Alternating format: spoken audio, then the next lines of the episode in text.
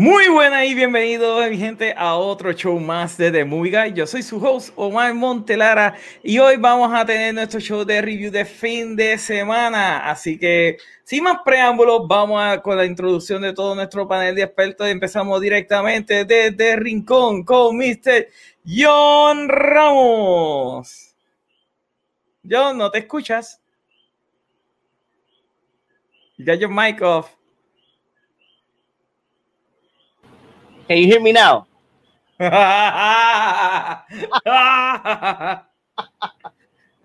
bueno, Pagonillo, espero que le estén pasando sumamente bien. y también tenemos a nuestro director favorito del área de Mayagüez, el señor Mr. Alejandro Rengo. Mira, te está tripeando, John. sí, estoy tripeando bien feo. Y también directamente desde Bayamón a su crítico número uno, el fanático número de, de Bon Jovi, el señor Mr. Oscar Jovanovski. Sure.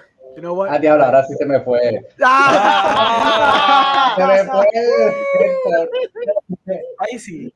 Ahí sí. Voy, ok, para estar moneando. sí, bueno, gente. Perdón. ¿Qué te iba a decir? ¿Qué te iba a decir? No, de que es que el cable del headphone está just ahí. De que yo me muevo un poquito para acá y se sale todo. Se desmorona. bueno, gente, se sale todo. Como ustedes saben, ¿verdad? Hoy, se supone que lo que hagamos es hablar acerca de todo lo que ha salido en el fin de semana. By the way, ¿ustedes vieron algo este fin de semana? Yes. Además, ¿qué tuviste, Orengo? Vi lo que, lo que vamos a hablar hoy. Adicional a eso. Ah, ah adicional a eso. Bueno, Godzilla, Godzilla y con. Ah, pero ya hemos hablado ya de Godzilla vs. con no, no, pero programas. Y, y, un poquito de Nomadland, porque eso fue lo que discutí anoche. Y quería darle un recap a, a Nomadland. Este, y eso todo. Ok. ¿Y tú, John?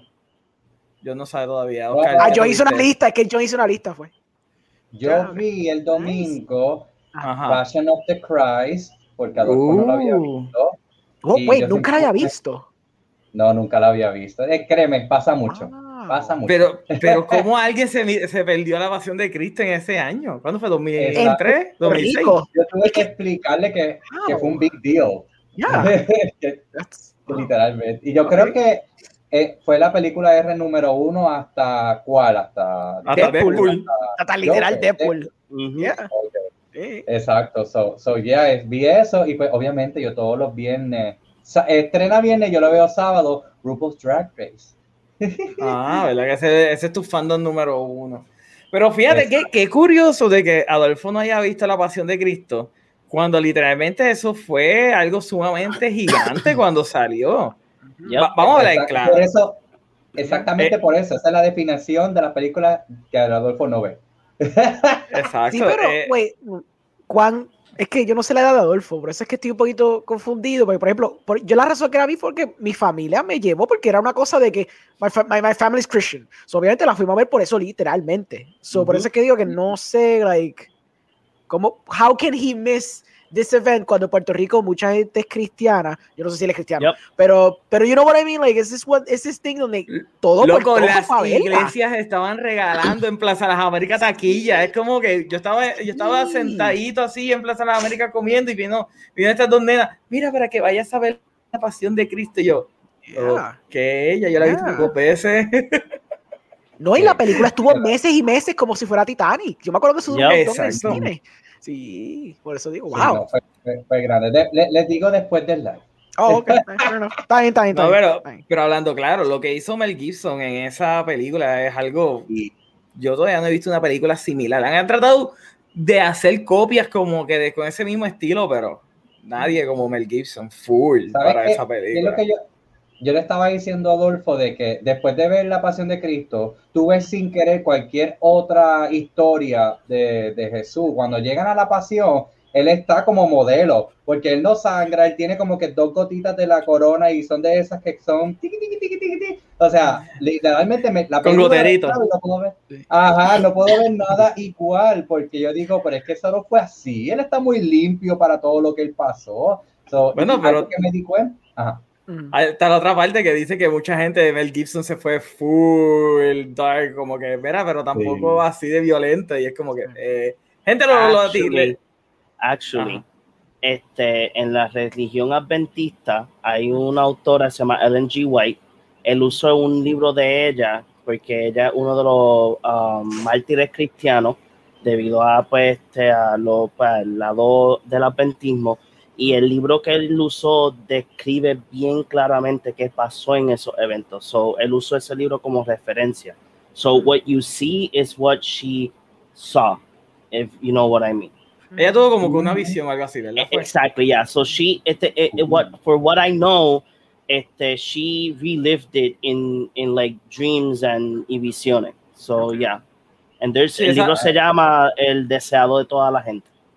Eso, eso sí yo lo había leído, que se había basado en ese libro específicamente. O sea, no, no, no, todo el mundo pensaría que fue en la Biblia, no, fue más en ese libro que en la Biblia. Sí, no, y para terminar con mi crítica de la pasión, algo de que me di cuenta de lo mejor que es lo que me gusta es que tiene bastante elemento de horror. O sea, tiene unos jump scares al principio de, de, de caras deformes, de demonio. El mismo diablo juega con su mente. Hay sonido así jump scare, más lo gráfico que es y lo sangriento. So, a lo mejor eso es como que ese elemento dark es lo que también me llama la atención y, y lo crudo, aparte que visualmente también, o sea, está brutal. Yo, yo sé que es bien fuerte decirlo, pero a mí la imagen de las tres cruces, o sea, ahí es, es, me impacta y me gusta, me gusta verlo, visualmente. Y al igual que él cargando la, la, la cruz, él con la corona, a mí todo lo que tengan coronas de espinas, ahí me encanta. Por eso es que en Sabrina hicieron un look del Herald of Hell, y ese look de ella me Ajá. encanta. Y Robin ahora también en, en, en, ¿cómo se llama esto? En Batman Metal, que tiene un Robin King, que tiene como que unas coronas así de espinas o, o un nido y se ve Y Jared Leto también tuvo la corona de espina Ujú. como el Exacto. Sí, sí, se vio súper cool. No lo usaron en la película, eso fue más shock value. Yo, yo, sí, yo todavía me explico, porque me pregunto por qué diablo Zack Snyder tiró esa foto. Yo digo, este tipo lo está haciendo solamente ya por trolear. Ya, Por trolear. Oh, yeah. Es como que, ah, ustedes me tripean por My Jesus Reference, cogen al Joker con la corona de y pues como Yarelito, que ya de por sí Yarelito se cree Cristo. So, anyway. Que- Mira. Eh, John, ¿ya se encontraste tu lista todavía? Yes, so yo vi X-Men, um, la de Phoenix, Dark Phoenix. Ajá. Empecé las, el docu-series de Q Into the Storm. Ok. Eh, Ese es de este, Netflix, ¿verdad? No, De ese es del, de HBO Max. La del movimiento Q, de lo del gobierno. Bueno. Mm. The conspiracy theories. Eh, the conspiracy, the conspiracy theories. Ujú. Este, vi Red Tails. Um, great movie. Wait, wait, la de, la de Ju- la de George Lucas, Red, Red Tails. La que él produció. La que que produjo, ya. Ah, Ahí sí, vemos la un vi. glimpse de Michael B. Jordan. Este, él no, él no es un main role, él es como que like un third role en la en toda la película. Ujú. Y todas las que, todo lo, de todo lo que vamos a hablar esta semana. Ah, y la otra que vi que fue I did not like it as I thought, pero fue Coming to America. Oh, Oh. spicy. Yo, yo no la he visto porque la crítica es tan bien mala de esa película. Dude, I watched it. Hicieron, ok, so they did, hicieron la primera con el hijo. It.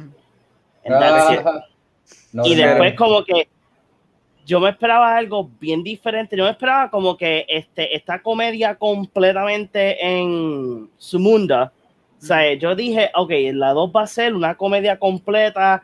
Maybe se van para Estados Unidos otra vez para para lo del hijo, porque yo sé que en el trailer lo anuncian y ya. O sea, it's just going to be a full comedy. Es una tragedia. Una tragedia. Yes, bueno, eh, eh, tú like, dije- oh God. Ajá. No. yo no la vi, pero hay gente en mi trabajo, hay dos que la mencionaron y lo dijeron como que les gustó. Y como yo sé que las críticas la varen por el piso, yo me quedé como que, ¡ay, qué bueno! Tell me more. Ey, si a la gente le gustó, le gustó. ¿no? Exacto. Si a la gente le gustó, no le gustó. Like, por lo menos yo estaba esperándome. Hay unos actores que salen ahí que yo me quedo como, like, ah, Why? why? But it makes sense por la escena. Oh, But, but like, eh. It was okay. Ok, ok. Ah. Mira, eh, déjame leer un poquito de chat. William dice, It happened again. Holy shell, Oscar de la Tierra 667, a.k.a. la Tierra del Metal. Tiene que ser la Casi. Tierra 666. Casi la pego. Exacto. Este es el Oscar fanático de Foreigner, este, Bon Jovi, glam metal full. Sí, sí. Eh, el multiverso se está diversificando. Yo lo único que me acuerdo del fin de semana son los dance moves de Simo. Vamos a hablar de eso, vamos a hablar de Simo. Y dice, y el viernes, vi, el viernes Moonrise Kingdom and Love It, pero no supera The Grand Budapest Hotel y, Fantastic Mr. Fox. Muy curioso. Mr. Fox es bien buena. Oh, no, es bien buena, pero bien. Moonrise Kingdom es bastante. Bueno. mm, Mm. Interesting. Interesting choices. Choices. Yo me estoy obsesionando con Wes Anderson. Está bien Eh, tarde, William. Bien diciendo, of the Christ is heartbreaking as fuck. Y, y ese bebé me traumó. Ya, sí, ese, que- que- un enanito. Me dice, uy, espero que nunca hagan mis sueños realidad. Oh my god, man. Al contrario. Eh, Manger Ríos de León nos dice, Coming to America 2 played way too safe. Yeah, it did. It played it way too safe. Like, Mm. like estamos. Es lo, ¿Se acuerdan cuando habían anunciado de que Coming to America era PG-13 y después de Snyder Cut era Rated R? Que fue Omar que dijo: Vivimos en un mundo Sí. donde la película que era Rated R back in the day es ahora PG-13 y la película de superhéroes es Rated R. So es como que, like, es, es verdad, like, they, they, ellos lo jugaron tan y tan safe. Me imagino que porque eh, pues porque tocan tanto lo de que es este African culture y no quieren como que ¿cómo Venga, que ellos querían hacer Black Panther 2. Ah, pero pero ay, ya you Es que querían that. apelar, yo creo que querían apelar Yeah. porque, porque, ah, you know, it was an expensive movie, Amazon la compró, although yo creo que siempre from the get-go probablemente estaba maquinada para que fuera PG-13, para apelar, pero... Ese es mi problema con Eddie Murphy. Eddie Murphy es un, un hit and miss. O sea, es como que pudo haberme hecho la película esta, My Name is Dolomite, y eso fue una obra de arte de verdad que a mí me encantó la película y después hace Coming to America. Es como que, oh my God, why? ¿Cuándo fue la de Dolomite? Hace como cuánto? dos años Ah, atrás. dos años atrás, es de Netflix. Está en Netflix, la puedes ver, es buenísima. Bien buena. Es que yo como que tengo esta mentalidad que Eddie Murphy se dañó de un tiempo para acá y por eso es que Desde no- Beverly Hills Cop. Ya, lo jalaste bien para atrás. Diablo. Jalaste bien para atrás. Mira, me suele decir que desde Raw no ha hecho nada bueno en su vida. Súper exagerado, súper exagerado. No, él, él fue bien bueno en su tiempo, en los 80 y No, no, 90 él fue, pues yo... Venga, venga, venga. Lo, lo- lo último bueno que había hecho antes de My Name is Dolomite era el burrito de, de Shrek. Él salió en Dreamgirls y estuvo interesante ahí. Ay, Dreamgirls la vi en el avión y me encantó. Esa está en la lista. Sí, él estuvo bueno en Dreamgirls. Yo, me, no- yo sé que no fue un papel bien miri, pero la gente estaba como que, wow, y yo también como que impresionó un poquito.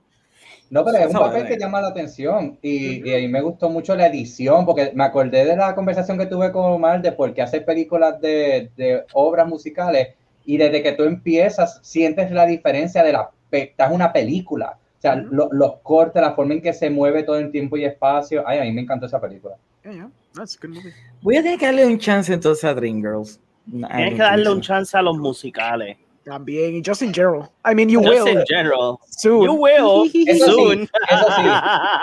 La, la, te puedo decir que solo dos canciones me gustaron. Las canciones no me encantaron, pero la historia y los visuales son buenos. Ujú. La actuación. Espera, Déjame continuar aquí. William dice: Yo voy a pasar de next week viendo Oscar nominees de este año de Prestige y More Wes Anderson. Nice. Eh, Metaverse, saludo. Eh, Francisco Avilés nos dice: Vamos a hablar claro. Las críticas pueden hablar lo que quieran. Al final del día hay un arcoíris de gusto y a veces la gente que quiere es simplemente, eh, es simplemente algo que ver y ya. Eh, Eso es suficiente. Tiene un punto, Francisco. Sí, Eso sí. Ujú. William continúa diciendo, a Moonrise le doy un 4.5, a Grand Budapest Hotel y Fantastic Mr. Fox un rotundo 5, es que esas dos me gustaron más personalmente, aunque Bruce Willis es un Wes Anderson film, en un Wes Anderson film is amazing, y creo que es de mis favorites Wes Anderson characters. Bruce Willis de- de- de- Sí. decidió volver a actuar, de verdad. Él sale en Oh. esa misma, en, en la de Moonrise, si no me equivoco. So, Sí, yeah. pero tú sabes que Bruce Willis no ha hecho un carajo desde hace No, tiempo. Esas no, películas mierda que está haciendo. es Él la como que ya- hace, pero son porquerías. exacto. Glass. Exacto. Exacto, claro. esa- Eh, esa impactante. Yeah. Y me- Mira, Mangel Río nos dice, eh, wow, Beverly Hills Cop hate, I'm out. No, no estoy uh, hateando Beverly Hills Cop. Estoy diciendo que desde ahí no ha hecho nada bueno. O sea que bien atrás. Anyway, yo vi, gracias a Melanie, yo vi una película de Netflix, que no, no es de Netflix, está en Netflix, es del 2016 que se llama eh, Midnight, ¿cómo era? Special. Midnight Special, Midnight Special. Y, y vamos a hablar claro, yo estaba súper pompeado porque era como que, es como que un take al, a- al cuento de Superman, pero entonces Yes. tienes a, eh, a este papá que está tratando de llevarse a su hijo, tú no sabes qué es lo que está pasando al principio, te ponen que hay un culto, toda esta pendejada en Estados Unidos, en- como en Texas, ¿sabes? ahí, ahí pegadito a Guaco. Y yo como que, ok, esto es interesante, pero wow, qué película con un letdown más horrible. O sea, Michael Shannon que hizo una actuación de puta madre en esa película y yo, yo terminé sumamente encojonado. Es una película que te está dando un montón de misterios diferentes. Te está diciendo, no, que si el nene sabe unas coordenadas, que nunca te dicen qué es lo que significa las coordenadas. Para nada, nunca te lo dicen. Después te dicen que hay un código en las coordenadas y solamente vemos al personaje de Adam Driver circulando dos números, pero nunca te dicen qué significan los dos números, pero él sabe ya dónde van ellos. Eh, y después el desenlace es como que, pues, apareció una, una ciudad extraña y se fueron. La película está bien mierda, Berengo. Dime, ¿por qué tú dices que no? I mean, ya la, la tuve que volver a ver por culpa tuya. Y cuando terminé de verla, yo dije, sí, esta película está cabrona. Excelente. ¿Por qué está cabrona? Ok, so Vamos a ver, porque it's, no- not, it's not your standard sci-fi. Este, la- la- se- la- y la forma que te presenta la película y el principio es bien engaging, e- es, es bien Sí. misteriosa. Tienes a este señor que está recogiendo este nene, se lo está llevando, entonces tú ves la televisión in a very subtle way, que andan buscando a alguien y después te das cuenta que están buscando al personaje Michael Shannon. Se está llevando a este nene que tiene como unos goggles, como si fuera Naval y qué sé yo qué, you're like very confused. Y tienes a Joel Edgerton, que es el pana de él, como que examinando que no hay nadie para verlo, y entonces la, la película janca. Que by the Eh, way, el Star Power que tiene esa película está cabrón. Sí, ¿sabes? Sí. Ah, ya. Es una cosa ridícula. Sí, sí. hay- hay- to- eh, casi todas las de Jeff Nichols tienen un star power bastante sólido. Esa es la última que él ha hecho. Parece que él está ay, cogiendo un brequecito, preparándose para la próxima de él, pero en la- en las últimas cuatro, últimas tres, cuatro que la había, tenía por lo menos Michael Shannon y par de gente fuerte. La de Mud, cosa es cuando la gente menciona el reconnaissance, like, el, el Matthew McConaughey, like, reconnaissance que, que hubo. Ajá. Realmente Eh, empezó con Mud. Y Mud fue la que hizo Oh. Jeff Nichols, que era el primer papel que se diferenció un montón de lo que estaba haciendo Matthew McConaughey hasta ese momento. ¿Te acuerdas que siempre Ok. estaba el papelito de jevito, bien portachón, la y después se Fronton. puso flaco? Pues la primera película, o la segunda, si no me equivoco, fue la de Mud, que es la que cemented him como que diablo, este tipo es un actor, what the hell. Pues, Y tiene range, tiene range. Y si tiene rage, full, full. Sí, no hay, no hay duda de eso. Pues, like, oh, in a nutshell, como que me gusta Midnight Special porque coge ese approach bien Spielbergian, ese sci-fi como setentoso, ochentoso. It kind of flips it on its head porque hay muchas cosas que tú piensas que van a suceder and they kind of don't go the way that you think. Claramente es porque la película se enfoca mucho en a ser un character story que tratar de contestarte las preguntas que en una película más sci-fi heavy te contestarían. And I appreciate that more porque a veces tú necesitas saber todo. Y realmente yo vi todo como una gran metáfora. I mean, I'm gonna, I'm gonna see my perspective in this.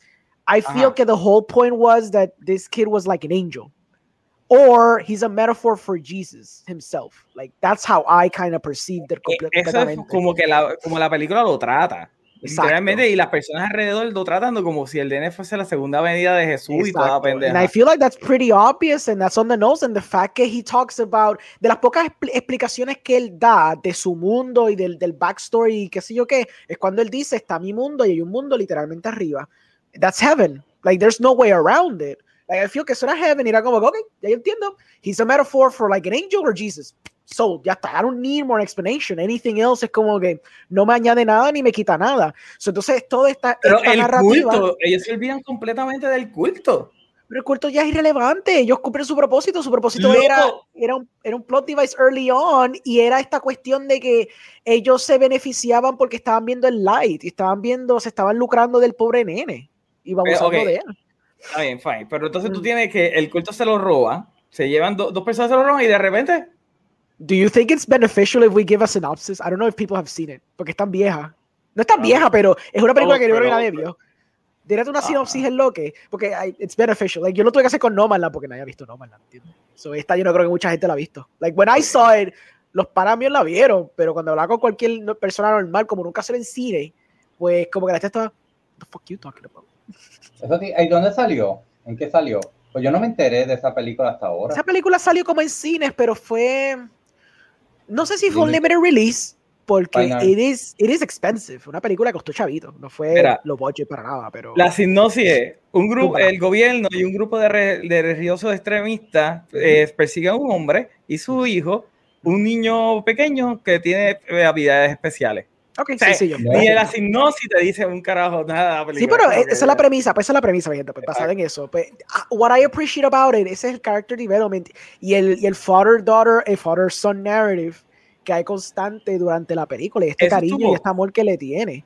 Pero eso, ese es el enfoque. Y de Pero eso estuvo mucho. cool, pero a la misma vez tampoco te explican de, de dónde viene el nene. O sea, es, es como que, ok, ¿es el hijo de él o fue No, concebido él. milagrosamente también? Pues puede haber sido concebido milagrosamente. Pero esa es la cosa, porque That's tampoco te explican cómo él cayó aquí. Yeah, but that makes it interesting. Ya, Yeah, ya we can Ok, es speculate. interesante, can pero el speculate final es como que, ajá, se fueron y ya se acabó todo. Y yo como que, No, porque después te da esta idea, o sea, toda la gente que vio, o sea, ese pequeño grupo de gente que vio el, su, a sus alrededores, este edificio otro lindo. exacto, te da ese entender eh, lo que el nene dijo, o sea, aquí está el mundo y aquí está el otro mundo, so, él le está that there's exacto, more to life, there's more to more- your exacto. existence, dude. Es como que hay cosas que imaginables que nunca pudiste haber concebido en tu vida que existen. Exacto, eso, Como que por eso tan- es como que eso es lo que No, hace no, la película es súper precioso. cool.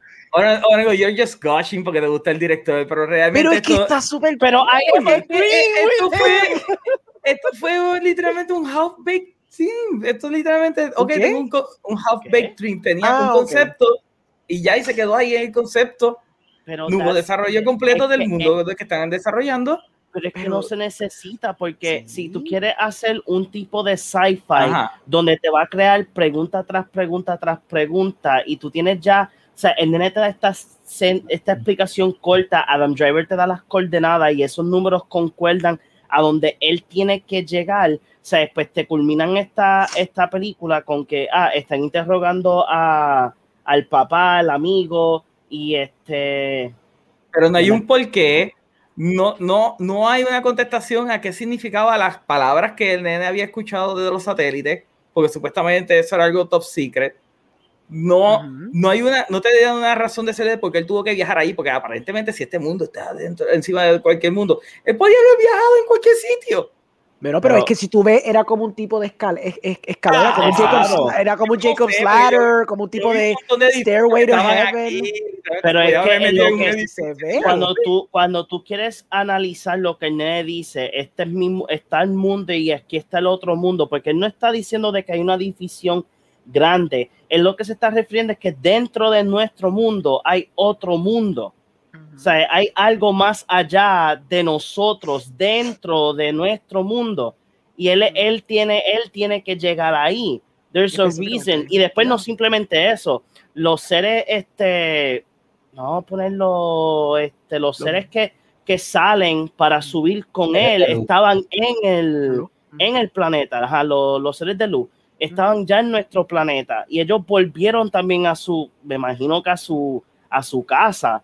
O sea, y es interesante porque te mantienen el misterio, las dudas, las preguntas, porque al final del día no hay contestación para lo que haya más allá de nuestro Yeah. mundo. Pero te voy a decir otra. Hay Claro. una película exactamente igual, pero lo hizo mejor y es Knowing. Exactamente lo Knowing. mismo. La de los ángeles. Pensé en lo mismo, es Knowing. Esta película es. Knowing, pero Knowing está bien hecha. La- el- Guau. claro que sí. ¿Hay coordenadas o no hay coordenadas en Knowing? Puedes decirme, Sí, sí. puedes decirme que el plot es idéntico. Es the execution of the thing. It's the Exacto. Y execution. Knowing lo hizo sumamente mejor. Claro que Was sí. it like a weird portal to hell? It was so on the Sí, nose que yo empecé a pero reír. no- Pero knowing, knowing. Okay, padre, No padre. era No de infierno. Pero eran No. ángeles, right? Era, era que eran alien ángeles o algo así. Pero era Alien like, literally bien obvio que Era eran ángeles. pero- literal. No, Come on, que eran there's seres some, de there's luz. some level of subtlety here to it. No, pero no había, no había no- alas en Knowing. Pero knowing, knowing es diferente, porque knowing es Eran más de. de luz que parecían alas, pero ellos no estaban volando. pero ya la cosa es que knowing era más de, de, de, de Rapture y, y había un había un Yeah. había una un aspecto bíblico dentro de knowing. So, son dos cosas Y totalmente película diferentes. no hizo lo mismo. No, el No. aspecto Ah, religioso. aspecto. Eh, Oscar, ¿qué te iba a Sí, decir? Que la mano para. No, me diría que Oscar hable porque está ahí. Ah, mala mía, Oscar, perdón. Sí, zumba ahí. Sorry. Tírate. Tira, tira. Yo quiero opinar de la película. Si me dejan hablar. Ay, Go, go, go. dale. Zumba, zumba. Continúe, Voy a empezar diciendo que me gustó, pero entiendo a Omar. Alright. Y empiezo, ya que están tocando Knowing, eh, vamos a empezar por ahí. Yo siento que es casi la misma premisa, pero Knowing es más comercial, mientras que esta es un poco más independiente artística. Por eso mismo es que tiene los nuances que Orengo dice de no ser tan un on the nose, de ser más abierto, de ponerte a pensar, mientras que Knowing tiene más acción, tiene cosas un poco más digeridas, más masticadas. Pero entonces aquí es donde yo me voy del lado de Omar, en que a mí Knowing me gustó más, o sea, me entretuvo más y todo ese principio de la cápsula, de las coordenadas súper interesantes, este, o sea, ve- veo ese punto. Y entonces para darle más a Omar, eh, esta película llegó y pasó desapercibida, o sea, la gran mayoría a nadie le gustó y lo va a hacer una casa productora no creyó en ella, en ella como para seguir promoviéndola y darle más vida. So, yo entiendo que sí, porque yo vi una entrevista del director. Este es una temática, es una película eh, polarizante y que la gente se divide, porque él mismo dice que tiene mucha gente que le dice que no le gustó y que él lo entiende, que that's fine, pero tiene gente que dice que sí le gustó. So, él está consciente que creó algo que no es para todo el mundo. O sea, y, y, que, y otra cosa que él dice es que le gusta escribir lo que él hace porque le gusta sentirse conectado con sus personajes. Y eso a veces puede hin- hinder, porque mira a Night Shyamalan, yo pienso mucho en, en él y esta película me hizo recordar un poco a The Happening. ¿Por qué? Porque antes de que me brinquen. Lo que me gustó en esta película es mucho la dirección y las sorpresas. Te crea una atmósfera para luego sorprenderte. O sea, un ejemplo, la parte del apartamento, cuando ellos van a salir todos y de momento el disparo y toda esa secuencia, o sea, te das un cero y una sorpresa súper brutal. El mismo Sí. principio, como tú lo dijiste, como te, eh, Orengo, como te plantea que está pasando esto que están buscando, entonces después te enseñan la foto de quién es y vemos que es nuestro personaje principal, vemos al nene de que está, caramba, el gato este. El gato. Oh, Hermoso. caramba. Hermoso. ¿Me escucha? Sí, sí. Hello. Ok, este, ya se me fue la línea de pensamiento. Pero, o sea, entiendo, entiendo ambas partes porque sí Ujú. veo todo lo que Omar dice que, que hace falta. A mí me hubiera gustado un poco más el desarrollo de The Ranch, que es esta, la secta que estaba detrás de él, Mm. porque otra de las películas que yo lo comparo es Doctor Sleep, que es de estos, bueno, en Doctor Sleep son varios niños que tienen este don, y entonces está este grupo o esta secta que quiere ese, ese don. So, es en Doctor Sleep estuvo más presente lo, el, el antagonismo de esta secta. So, ellos pudieron haber tocado eso un poco. Y yo entiendo lo que dice Orengo y el director de que es más character piece, es más de personajes, más de esta familia, de, del padre e hijo. Por eso es que la misma premisa no te encuentra lo fantástico de, de las cosas que pasa. Te dice un padre y su hijo. So, porque esa era la temática que el director quería lograr. Es su visión, la ejecutó y pues a uno Y le por mucho tiempo de la película tú no sabes que él realmente es el papá. Te lo, te lo Sí. como que se lo robó, que el nene fue abandonado y él se lo robó. Mira, Eh, ajá. él con Kristen Dunst, o al revés, eh, Kristen Dunst con él, Choices. Era bien weird. Yo, Kristen Dunst Sí. es un poquito las cosas weak ahí, porque yo digo que. Yeah. ah, Es, es why? Kristen Dunst. Es como que hello. I mean, she's no not horrible. Ella puede estar cool en estas películas, pero es que aquí fue. Bueno, she Pero- didn't get to do much tampoco, so es como Exacto. que whatever. Pero, Pero, ok, ustedes entienden que parte del sci-fi, del buen sci-fi, se supone que te ponga a ti a pensar y a cuestionarte tu realidad, a cuestionar la naturaleza del ser humano, lo que sea. Esta película intenta llevarte a ti a preguntarte esas cosas, pero a la misma vez no te da a ti ningún tipo de sustancia para tú poder quedar y ¿cómo, eh, seguir pensando. Hay una palabra como para tú seguir pensando, este. Oh my God. Whatever. Seguir pensando después de ella y tratar de ver el, el, el meaning que tenía todo lo que pasó. Exacto. Eh, cuando yo vi Knowing, yo sí me quedé con eso, porque, porque Knowing sí coge eventos de la Biblia y lo utiliza y te lo muestra de una manera, pues mira, es que son estos seres que vienen de otro, de otro lado. No te dice que son planetas, te dice otro lado. Y que se llevan a los nenes a un nuevo Edén y que la raza humana va a empezar otra vez allí. Eso so, básicamente es como que un segundo eh, diluvio, pero esta vez fue con fuego. Eso fue lo que pasó en Knowing. Sin embargo, en esta película no hay esa catarsis como tal. ¿Dónde tú sentiste una catarsis de dos personajes? O sea, ni, ni, siquiera, es más, para mí me parece que está mal el que no hayan puesto ni siquiera al papá que sea el que lo despida al nene. Y fue la mamá. No, Debió haber sido el papá. Else. I mean, I feel that was fine que fuera la mamá también, porque la mamá también tuvo un pequeño arco en la cual que ella fue la que... Interrogante, gracias Melanie. Oh, eh, fue la que realmente lo abandonó al principio, so there is some level of guilt que ella tiene que tratar de cumplir al no abandonarlo en el momento que más lo necesita. So, por eso mismo me está cool que fuera la mamá y no tanto el papá en ese aspecto, porque ya el papá cumplió. Y papá estaba logrando que basically el nene llegara a all costs, el nene está dispuesto uh -huh. a, hacer, está haciendo lo que sea por el nene. Pero ella tiene un level of guilt, porque si tú te acuerdas, hay una línea que dicen que la mamá lo abandonó. Y ella pero lo dice straight up. No, pero ella, ella también lo abandonó. Like, the one who stayed in the ranch estaba pendiente era el pai, pero she wasn't there. Por eso es que no lo había visto en buen tiempo. No lo vio okay. por dos años. So there is some guilt envuelto en que ella, está, ella reconoce como que, diablo, yo fallé, pues este es mi momento de por lo menos estar pendiente de él y que sí, ok. Además de que they're, they're looking for his face, so era más conveniente él estar en el cajo que ella, porque realmente ella no iba a, ella no iba a lograr nada tampoco. Y acuérdate, it's like a, like a macho thing. We're gonna like take on the army, tú como mujer, vete y cuida al nene. There's that element yeah. to it.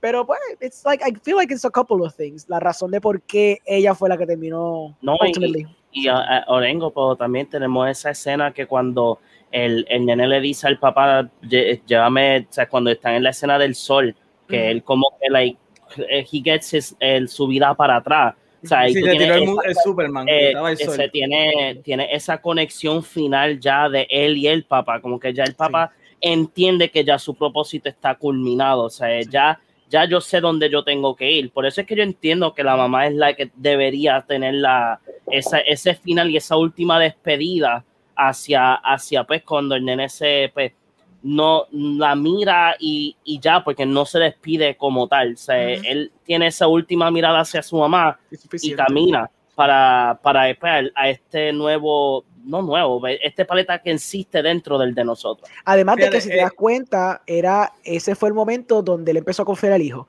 porque uh -huh. en ese momento Exacto. él seguía desconfiando, pero cuando al fin le da la confianza, it, it becomes esta cosa donde él no le cuestiona nada ya. So, si el nene le dice, para no, aquí, paró, era... lárgate, lárgate. Ok, ok, perfecto. Entonces él cumplió porque tampoco... él estaba cumpliendo de la misión del hijo. Ah, sorry. Pero tampoco era que era, él desconfiaba de su hijo. Es que él entendía que su hijo estaba demasiado débil y ahí es cuando sí, él se da cuenta, sé, ok, claro, mi hijo está overpowered, está a otro nivel. Claro, okay, claro. ok. Él, él, él, él, se dio cuenta que él está protegiéndolo, lo estaba afectando. Exacto. Con eso de que sí, sí. no salga por el día, escóndete, uh -huh. esta pendeja, eso lo estaba afectando. Y ahí es como que él madurando de que, ok, él, él sabe lo que necesita, vamos a seguirlo. Uh -huh. So, no sé. Definitivamente. No, full. Pero nada, pero, eh, eso. Ah, lo que no, no, no, no, se ha acabado la conversación. Yo, me gusta, me gusta. Al principio, eh, las referencias a los cómics, ya tú mencionaste Superman, y esto sí tiene mucho de Superman y Jonathan Kent que es el personaje de, de este. ¿Qué pasó? Sí, dame, dame, es que te voy a decir chiste porque yo, yo cuando salió esa escena, yo le dije a Manny, como dato curioso, el director utilizó el cómic de Superman porque el que está guiando es Sod y salió en Man of Steel, ¿sabes? Ah. Y, pero hasta cierto punto yo dije, no, esto va a tener algún significado más adelante, o sea, yo pensando aquí, va a tener un significado. Y después cuando se acabó la película, no, realmente él puso el cómic de Superman porque el papá era Sod no, en Man of Steel. Es lo, es lo que él dice. Es lo que él dice. Pero es que tiene los simbolismos eso, o sea, de que este, es como un, una historia de Superman chiquito y como eh, Jonathan Kent está protegiendo. La pensé hasta Brightburn y como todo el mundo está de este chico poderoso. Entonces vemos a mí me gustó Brightburn, pero dale, continúa con sí. esta.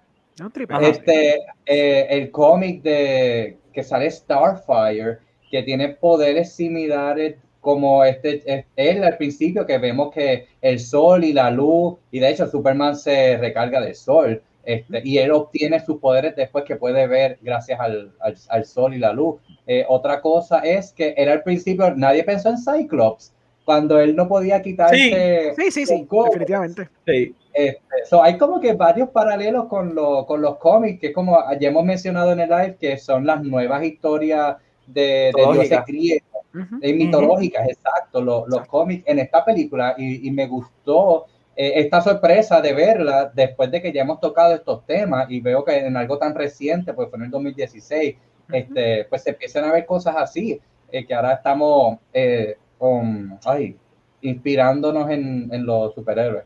Tengo más Sí, claro. anotaciones aquí que yo recuerdo, pero, pero sí. Ah, E.T. me hizo recordar mucho a E.T. Eh, Oh, sí, Close ahí. Encounter Ah, no, of y the sí.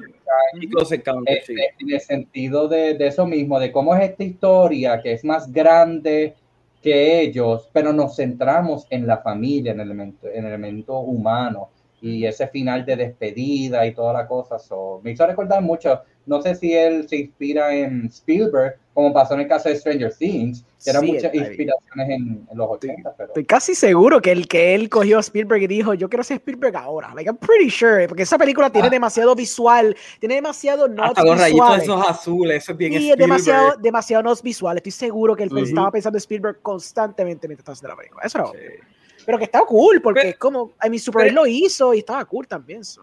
Pero tú entiendes que los high concepts fue lo que no funcionaron en esa película. El high I concept del sci-fi. Yo entiendo. no yo-. Eh, eh, Él como director dirigió muy bien a sus actores. Las escenas de acción están sumamente brutales. Esas escenas cuando están guiando en la oscuridad full, me freaking encantó Mm. como él hizo esa escena. Mm. Pero el sci-fi concept que él es como que no lo desarrolló full. Pues, O pues yo, él no mira, lo supo verbalizar cuando estuvo Ah. escribiendo o no supo cómo llevarlo a la pantalla grande. Pues yo, yo creo que fue una cosa, y yo vi, yo, yo vi like two reviews, porque vi la película y después dije, diablo, ¿qué habrá pensado la gente back in the day? Y se puse a para reviews, y dos reviews, es como Oscar dice, era bien polarizante. Habían como dos o tres personas en el panel, y entonces like, una persona le gustaba y los otros dos no le, le gustaba. Y era más o menos lo mismo, no le gustaba el tercer acto, o, como tú dices, no exploraron el sci-fi concept enough. My counter argument es que, pero está bien, eso no es culpa de nadie, porque si tú ves el trailer, tú vas a presumir que esto es un Spielbergian movie.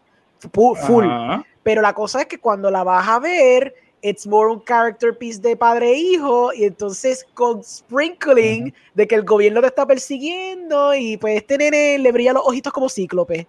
That's the problem. So yo creo que parte de la culpa es como el marketing. Y lo digo porque, por ejemplo, cuando Ajá. salió Drive, es el ejemplo clásico que yo siempre propongo, el trailer te vendía Fast and Furious con Ryan, con Ryan Gosling. Yep. A la hora de a la hora de tu ver la película y me pasó en, la- en el cine, estaban todos estos cacos encendidos heavy para la película, estaban aburridos mitad de- y, o sea, a mitad de película, él, si ustedes han visto Drive, no hay acción por una, unos 45 minutos. Ujú. La primero momento de acción es un chonconazo en slow motion que creo que le meten a una, a una mujer y se muere. Y entonces ahí como que la película janca en cuestión de acción. Ahí es cuando la película, todo el mundo dijo, wow, que sí, o qué. Incluso un caco dijo, diablo, la película se levantó. Y yo dije, Tan encojonado porque esa película, dude, yo estaba, yo estuve como seis meses esperando esa joroba película y la fui en una sala llena de cacos que estaban freaking bu- abuchando la película constantemente. pero fue culpa del marketing. So, yo creo que esta, en parte, yo tengo que blame Warner Brothers, que quiso venderte una película que era como un, un tale of, like a Spielbergian tale, incluso hasta los, los, los benditos quotes te lo vendían como que esto es un sci-fi, esto es una cosa super high concept, bla, bla, bla. Cuando tú ves la película, no, es un endearing story de este padre con cíclope que tenía que llevarlo a The City of Angels, y ya, like, that's, it's that simple y pues pasan cositas sprinkled around y qué sé yo qué, pero se, es hyper focused en eso.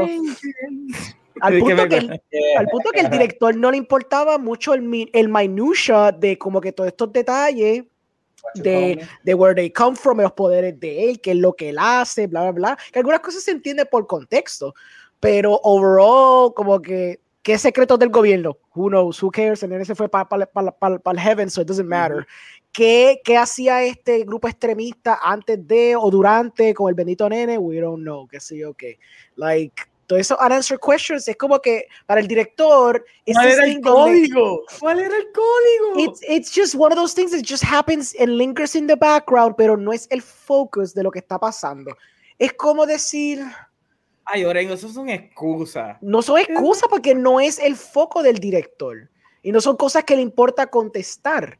Es como, vamos al 10 Cloverfield Lane, donde esa película pasa todo en un bunker, pero hay cosas pasando en el exterior, pero no estás enfocado en eso. Ah, es como Cloverfield la original. Entonces tú estás siguiendo a estas personas, sabes que está pasando algo caótico con un kaiju raro y qué sé yo qué, pero since these humans are not involved with the government, they don't know the minutia de lo que está pasando behind the scenes con el gobierno o con la milicia y que así o que, they just know their perspective. Y la cosa está pasando a su alrededor. So this movie kinda is like that in su approach, de que algunas cosas te la van a contestar, pero bien básicas, so you have a general idea what's happening. Pero, pero, pero todo te va, te va subiendo en cuestión de información, porque cada vez que ellos se encuentran con un grupo, aprenden algo nuevo, aprenden algo nuevo. Sí, me y al final, Ajá. Exacto, porque al final, con el kaiju. Con no, el kaiju. No, al final te enseñan el video que pasó una semana antes donde el chamaco había grabado el kaiju cayendo del espacio.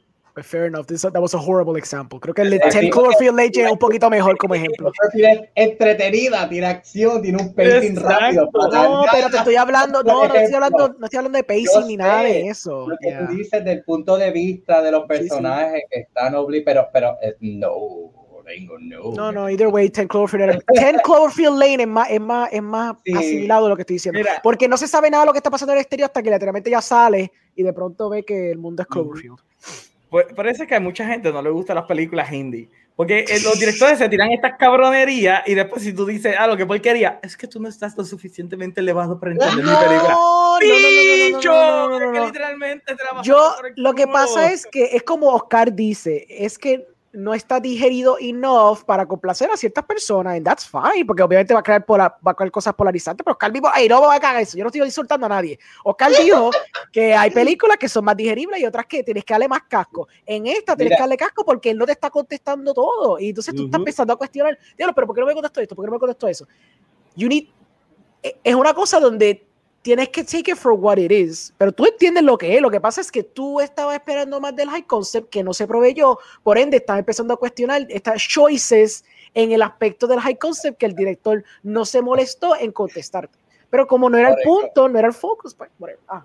Toda esta película se resume con choices. Choices, pues literal. sure. Yeah, son choices. Son choices. El chat se explotó bien feo. Déjame leerlo un poquito.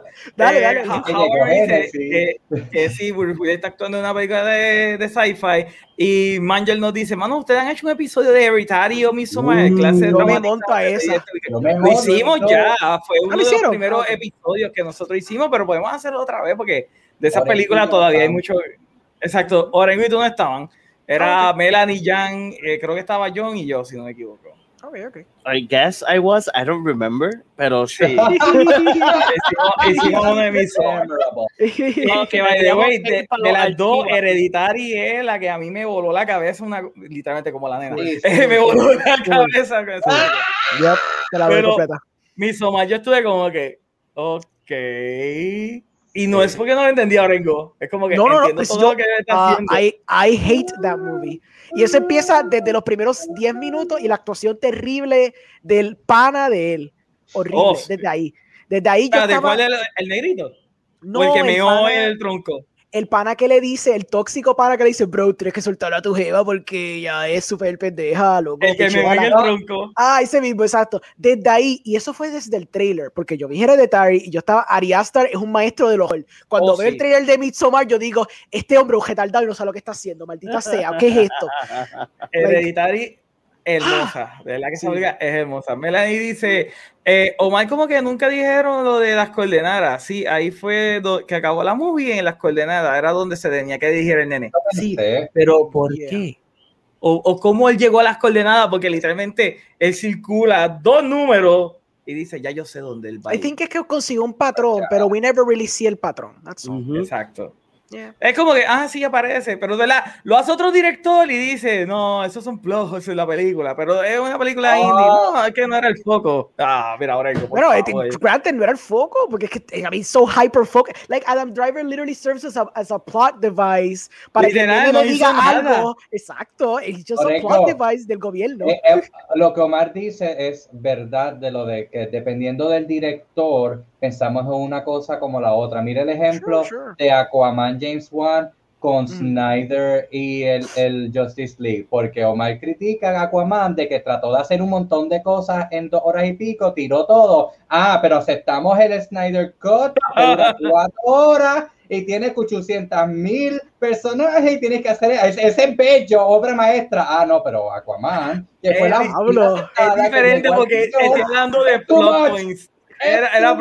Y que yo No dije, puedo. no, no, no, no, no, no, no, no, no. Si tú me vas a Ay, quote, sí. quote me bien, Es- ¿ok? uy, si uy, vas a citar, quote me me citas bien. Yo dije que James Wan tiró todo contra la dichosa pared y que él es- hizo una obra magistral poder coger todos esos threads y poder darle un final satisfactorio a esa película. Pero, loco, tiraste todas las mejores historias de Aquaman en una sola. ¿Qué rayo tú vas a hacer para la segunda? Eso fue lo único que yo dije. Yo no, yo no critico a Aquaman de que es mala. Sí, yo critico a Aquaman porque no me gusta el personaje, pero no critico la película de Aquaman como que es una mala película. ¿Ok? Choices. Mm. Ya dije, ya dije lo que tenía que decir. Ah, diablo. Ah, nos jodimos, nos bueno, está ahora con bueno. Sebastian Bach. Bueno. Eh, Melanie dice, o sea, es la versión preciosa de Hereditary. Yeah, think about it. La versión preciosa. I guess que Midsommar. I don't know. Yes, debe ser. Mm. Eh, Miguel dice, hoy en The Movie Guy, momentos proféticos con Omar, John, Oscar y Orengo. No, yo creo que sigue Midnight, hablando de Midnight. Ah, hablando de Midnight, perdón. Es que pensé que habían switchado de. Eso fue atrás. Eh, Melanie dice, a mí me gustó Midnight Special, pero Knowing yo la repetiría más veces. Es que Es no más, vamos a verla. Tengo ganas de Ok. verla, vamos a verla. de la- Ve- Véanla ustedes. yo no sé ni por qué a ti no te gusta eh, esa película. Esa película es, es una joyita. Es que como que es super forgettable. Es como que yo la vi y dije, ok. Ah, well, mejor, sí, El, el, pero- hecho, el hecho que tú dijiste Knowing, ahí yo tuve que like shuffle through my brain de todas las películas que he visto en mi vida. Dije, la de Nicolas Cage, ¿en serio? Ok. La de Nicolas Yo, Cage. yo que Omar, mencionó Knowing. Está bien, it's, that's fair. Es que el foco, ¿me entiendes? El foco para mí me, me era más interesante este que el foco de la otra. Es- Ok, ok, es, es sencillo, mira. Eh, eh, Knowing es Armageddon y Midnight Special es Deep Impact. Nadie se acuerda de Deep Impact, pero todo el mundo se acuerda de Armageddon. That's si- fair. I si mean, yo no, yo no voy de a. Yeah, ¿Ah? that's a little fair también. ¿De qué? Porque Knowing, Yo me acuerdo de las dos, de Deep Impact y de Armageddon, me acuerdo de las dos. Sí, yo, yo también me, yo también me acuerdo de Deep Impact, pero vamos a hablar claro. Michael Bay hizo una película más entretenida. Deep Impact es, sí es Catch Piece y es todos estos personajes lidiando con este Armageddon que viene por ahí. A, a mí me gustan las dos. Exacto. no, pero él dice, él dice que es cuestión de. Yeah, I know, I know. masa. Sí, Pero sí. es que también, como digo, Knowing O sea, es pero totalmente ah, ok. diferente en términos de, de, de cuando tú Armageddon analizas Knowing, Tú estás algo así, más sí. bíblico que lo normal. Ya, ya, ya. No, también no es perfecto compararlo con esto. Para mí es perfecto. Para mí es Knowing con Doctor Sleep. Con E.T. Pero es que Doctor Sleep es un poquito más. Bueno, I guess que. mm. Porque Doctor Sleep era como que el culto Harold los vampiros mezclado con The Exacto. Shining. By the way, esa película yo la odio, quiero que tú entiendas. Um, Doctor Sleep o The Doctor Shining. Sleep. Oh, severo. No, eh, Doctor Sleep, The Shining. eh, Masterpiece. Sí, no, hello, de Shining es Kubrick, hello. Sí, sí, no, no, pero, de- pero Doctor Sleep, yo me gustó los primeros 20 minutos y un poquito el final, pero todo ese in between, mm, mm, yo estaba como que yo seguía viendo esta película y decía, y no, y no es que yo esperaba The Shining, yo estoy consciente de que Flanagan es otra cosa y me encanta House on Haunted Hill, porque el tipo es un, ma- un maestro de horror. Ah, no, cuando de yo Hill, película a mí es de mis favoritas. Por eso, entonces yo, yo estaba No, ready para que- Doctor Sleep. ¿Película o serie? Es como una película. No, yo sé que es una serie, yo sé una serie, pero, pero yo sé que es una serie. Hubo una película de House of the Haunted Hill de los, en los, los 90. Ahora hablando de cosas Perdón, estaba hablando de dos cosas diferentes. Yo estoy hablando del show de Netflix. cuenta- Ah, no, no, no, exacto, porque Ah, a no mí me encantó la película, yo no he visto el show. El show está cool. Oh, el show está awesome. eh. Dos cosas Y, yo siempre voy a recordar el House of the Haunted Hill porque es la primera película de horror donde el negro sobrevive al final. Literal. y- y- y- Inclusive. Espérate, pero Sí. la, de zombie, la de zombie esta de, Day of, de Dawn of the Dead no, no sobrevive The Black Guy. Pero eso fue. Está en bien, pero 2000. la, la primera fue House on the Haunted Hill. Sí, en Pero tú dices 98, hor- ¿no? horror o. Horror. Y él mismo lo dice, ah, yo no voy para allá porque los negros siempre mueren. Y de repente él es, es el que termina vivo. Y yo como que, diablo, se tiraron el chiste y dieron el payoff de que el tipo sobrevivió. Exacto, que Omar Epps, que él vino para Puerto Rico. Sí, fue Omar Epps, Uh, exacto, cool. era el que... Sí, salió con una amiga mía. Mm, spices. Viaje, viaje que hecho, era la palabra que yo estaba buscando. Ah, ok. Eso estaba dice, bueno. Pasión de Cristo, así me siento cada vez que joden con Riddick. Oh my god, te, te estamos flagelando. Y dice, Genesis ¡Ah! dice, mira esto, Genesis dice, Knowing es una de mis películas más underrated de estos 10 años. Ese final me puso mal, mal, mal. Y el sense de hopelessness que sentí fue bien efectivo. Ah, No puedo creerle, Genesis me está dando la razón en algo. Miguel, Pitch Black Dove, Riddick, eh, Pretty Good, Third One, Dude, what the fuck, horrible. Eso fue como que bien ahí a la ayuda de Genesis.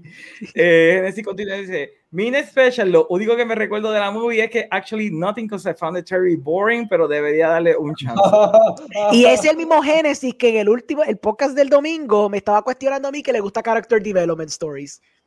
Choices. Ah. Eh, si algo vas a decir positivo, it is a character driven piece. Él no le gustó, por ende, Exacto. es que estamos no le- argumentando. Que eso fue lo único positivo que yo le di a la película. por eso, razón. maldita sea, como que. Me dice, se la madre Genesis. Y Genesis continúa diciendo: Brightburn, me recuerdo vividamente de la película y how pissed off I was de tan mala que fue. Such a waste of potential. Es que es verdad, Brightburn fue malita. No es malita, no es una joya, no es lo mejor, pero a mí me entretiene, yo la puedo seguir Ojo, esa película toma todas las peores decisiones que pudiste haber tomado con esa historia. Interesting. What? Claro que sí.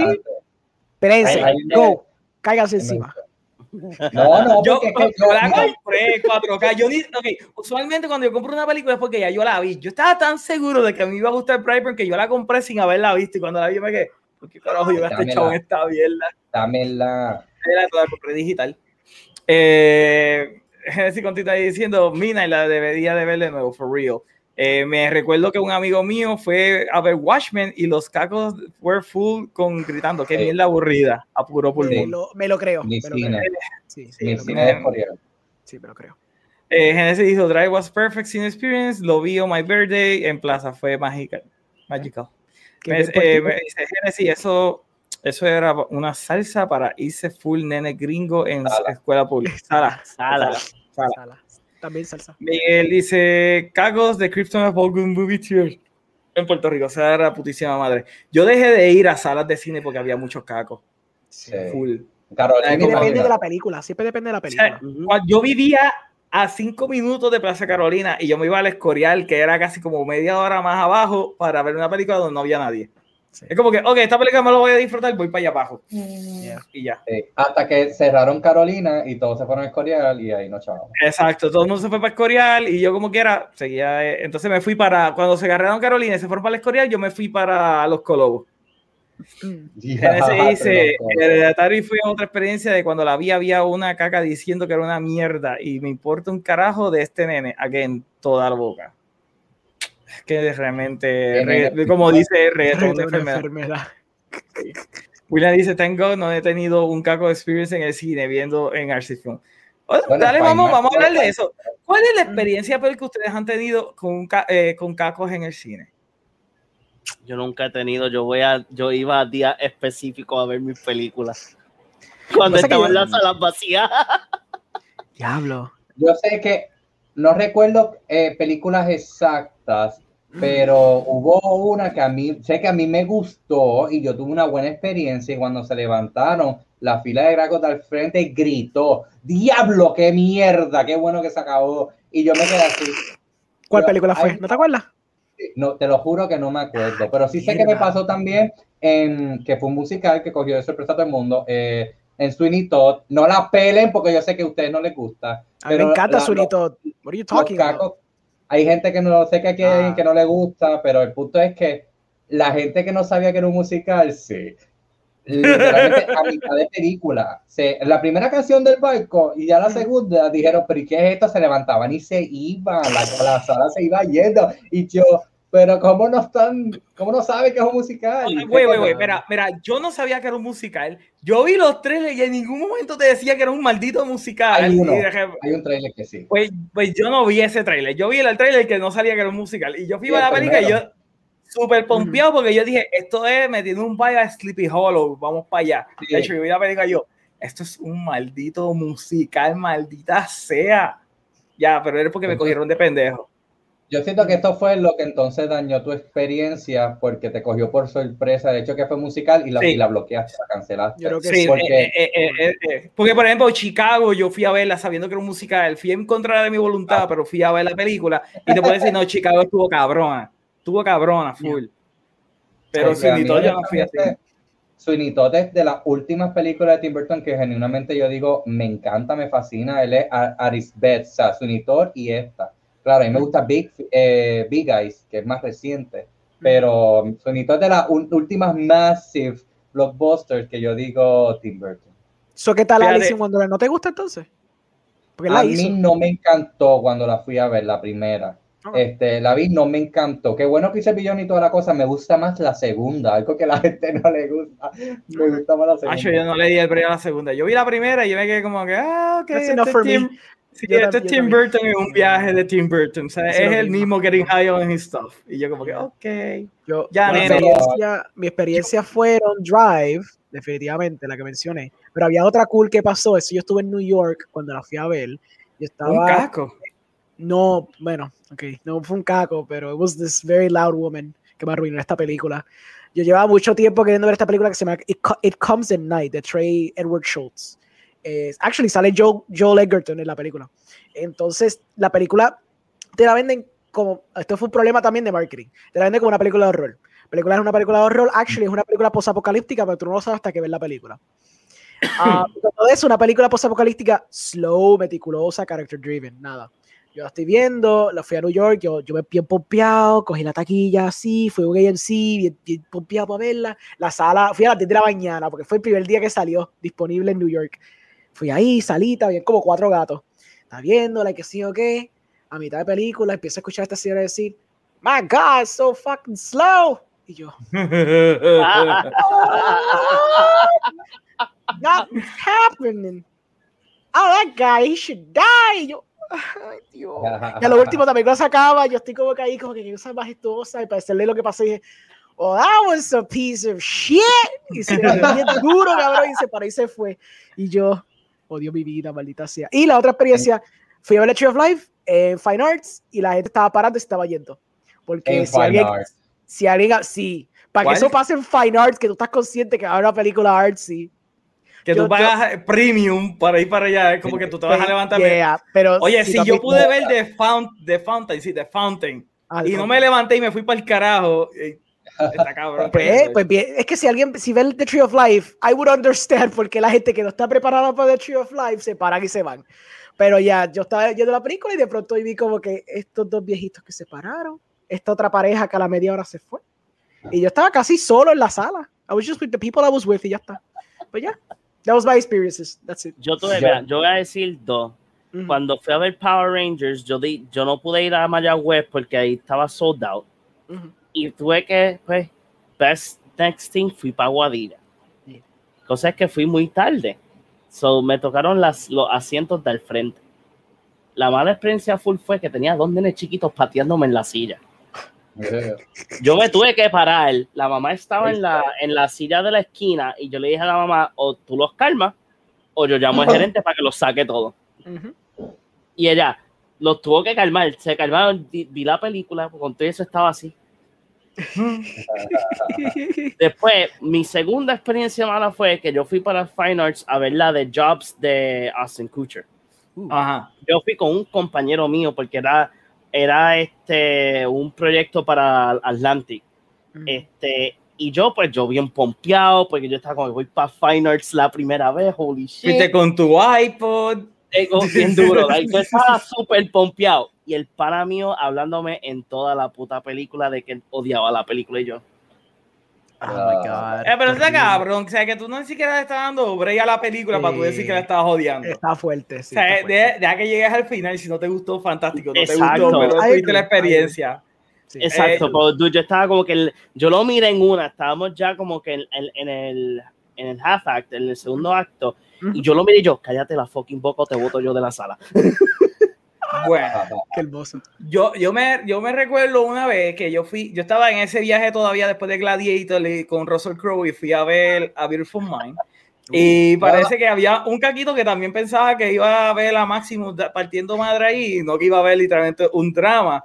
Y el cabrón estuvo jode que te jode con un laser pointer para aquel tiempo, que eso era lo que todo el mundo tenía, un laser pointer a la cabrona película. Y yo estaba súper emputado, porque aunque la película no era de acción, yo estaba sumamente Mm. ahí metido en la joya película. Sí. Y la última vez fue que fui con Meli a ver la Star is Born y había uno que estaba papi borracho y ah, diciendo, ah, pero qué película más mierda. Y Oh. acho, no, ahí sí yo me levanté, busqué al gerente dije, mira, sacar a ese cabrón Full, porque full, literalmente full. no Muy jodiendo la película. Sí, sí, Full. Y que pues sí, Star is Born está cabrón, so whatever. Es verdad que Sí, Bradley Cooper solamente lo hizo para pestillarse con Lady Gaga, pero. O sea, te imagínate la, Oye, eso, eh, a Star is Born es una excusa de Bradley Cooper diciendo, ok, ¿a cuál jeva de Hollywood yo me quiero apestillar? Mm, hecho Gaga, vamos a hacerla una actriz. Omar, eh, Gaga no fue la primera opción, ellos llevan años queriendo hacer esta película. Ah, De hecho, iba a ser Beyoncé y me Pero porque tú tienes que arruinar mi fanta- fantasía con eh, facts, por favor. Ok, so, lo- lo que- es que vi Dreamgirls y yo dije, esto es básicamente a Star is Born con Beyoncé, so, ¿por qué volver a traer a Beyoncé a querer hacer el mismo tipo de personaje a Star is Born? So, qué bueno que no fue ella y que fue Lady Gaga. Y lo otro que iba a decir, mi última experiencia que me acordé, es con la primera de Lord of the Rings, que aparentemente la gente en Carolina no sabía que eran tres películas, que era una trilogía, porque cuando se acabó la primera, todo Sí. el mundo en el cine abuchando y yo, yo escuchaba lo que estaba cerca de mí como que se acabó así, pero y esta mierda, pero y esto, pero y qué pasa con el anillo, pero no que iban para acá, y ya tú sabes, el cuchicheo, y yo, yo, yo no era chiquito, pero yo era bastante joven, yo estaba como que, pero, pero yo, yo quería literalmente pararme en el medio y decirle, gente, son tres, en mi conocimiento de cine, pues eso. Fíjate. Mira, me acordé de una, me acordé de una. Mm. Cuando yo fui a ver, creo que fue, no, fue si- no sé si fue Godzilla o Godzilla aquí no Demon, se fue una de esas dos. Había un cabrón fanático de Godzilla que papi estaba, no, porque no, que si Godzilla hace esto, yo creo que fue Kino de Monster, el tipo estaba bien pompeado, qué sé yo, pero estuvo hablando toda la, el principio de la película y todo, y yo en una me pego y le digo, mira, apágame el audio comentario que yo quiero disfrutar de la película. O sea, yo estaba Ah. No, yo le dije así, apágame el audio comentario, esto ya, o sea, quiero disfrutarme la película. Ay, ¿qué, qué te iba a decir, Oscar? No, que, que, que ese era Meli que se lo dijiste, Ah. lo del audio comentario. No, a Meli una vez también yo se lo dije que apagara el audio comentario porque me tenía mal con una película que ella estaba pompeada. Eh, ok, yo perdí dónde rayos yo me quedé con el chat. Déjame No, coger. tía, eso es, sigue, mira, sigue añadiendo. Sigue explotando. Sí, es que déjame empezaron con coger las experiencias también. Este comentario random de Genesis que dice, "Hone- honestamente, me gusta más Hereditary, pero Midsommar eh, was really good. uh, No. really good. No. Alex, como no es tan mala. Ahora, yo sabía cómo se iba a acabar porque eso es una falla que es bien, bien predecible, pero me gustó y sí, Ari Aster es una inspiración. Él está uno a uno. Hay que ver la próxima Sí. para ver si. Hay que ver la próxima. Y, y realmente no es que la película de Midsommar es mala, lo que No, pasa no. es que no está el elemento de sorpresa que él quería dar, porque a la misma vez, cada vez que él quería hacer un build-up con el misterio del pueblito, te lo quería poner como que no, esto es completamente normal. Entonces, él está luchando con lo que mismo está tratando de crear, el, el, el misterio, el suspenso. Es como que, no. O sea, logras hacer una película que es aburridísima. Ahora, si lo mantienes Sí. esto de misterio, misterio, misterio hasta el final y tiene una revelación, pues, ok. Es que era- y también eran plot threads raros, porque tuviste que la película took a segue para hacer la crítica de cómo grad students se roban ideas de tesis. Lo cual, Ajá. cool concept, pero para traerme esta película de Alguien le hizo eso a él en la universidad y es como que yo voy a poner este huele bicho en mi película. Ajá, se sintió como eso, como que quiero traer esta estúpida, este estúpido concepto, lo necesito traerle a alguna película. Y fue bien weird. Vamos a ver, Uy, ¿quién habrá sido el que tuvo la peor muerte? Fue el que meó, el que meó el Sí, creo tronco que sí. fue Yeah. la peor muerte. Ese fue el que le robó la tesis a él. Sí, exacto. Eh, Ah, Omar se fue. No, ¿Omar está ahí o soy yo? Bueno, que es cuando 2049 There's que a la- glitch in the Matrix. Ahora, ¿Llegué? Omar. Estaba, estaba lagueando, era. Sí. Estaba lagueando. Llegué, estoy, sí, ok. Yo creo que lo que más se acerca es cuando vi Blade Runner 2049, que cuando se acabó la película yo quedé en show y aplaudí y nadie más aplaudió porque parece que se durmieron. Yo te voy a decir la verdad. ¿Alguien, alguien tiene el, el live No, ya no. en bocina? sí, yo. Este, que yo iba a decir, Blade Runner De 2049, Blade Runner. me encantó la película, se me hace difícil volverla a ver. Cada vez que la pongo otra vez a verla, me quedo dormido. Me quedo ¿Cómo dormido. tú, tú, que tú te quedas dormido con esa secuencia de acción con Da- Dave Batista, bofeteando la cara a este tipo? No, ese es el Ah, Yo la he principio. visto ya. Después de yo eso la he es como visto que más de cinco veces. I'm sorry. Yo me Es que- incluido. vamos, va- vamos a hablar claro. Cuando uno va y dice, Acho, yo tengo una, que no, tengo ganas de ver esta peliculita, es por la noche que estás tranquilito y te quieres disfrutar de la película, pero la película es buenísima, pero llega un momento que estoy como que ah, me fui, olvídate. I guess porque es character piece, no es tan action heavy, eso no te va a mantener awake constantemente. Pero sin embargo, Arrival es bastante character piece de parte del personaje de. Pero más corta. Es más Ah, corta. también es más Mucho corta. más es Blade Runner es casi tres horas, loco. So I get it. Sí. I, I mean, I love it. Yo lo he visto un par de veces también, pero I get it. I, I can understand that. sí. Ah, ok, ya lo se disparó esto del chat. Por eso te estoy diciendo. Sí. Le vamos a pichar. Mira, uno último de Genesis dice: Cuando vi Annihilation, un tipo al lado mío estuvo un seizure al lado mío. Jesus. Y el tipo se durmió halfway y tuve que salir de la sala y buscar a alguien para que me ayudara. Casi me muero del susto, pero y no fue por la película. Eh, No me me- le dice, me acordé con la ayuda de Meli. Este nene, sí, me, me acordé. Genesis, Lord of the Rings 1, la gente tan, se tuvieron como que, ah, ¿qué pasó? Yo recuerdo a alguien en la sala de, de Lord of the Rings, la primera, ¿verdad? De Fellowship of the Ring, que dijo, espérate, esta película no acabó, hay que ver la segunda tanda para que se acabe la película. Y yo, diablo, gente, una trilogía. Como Cursed Child.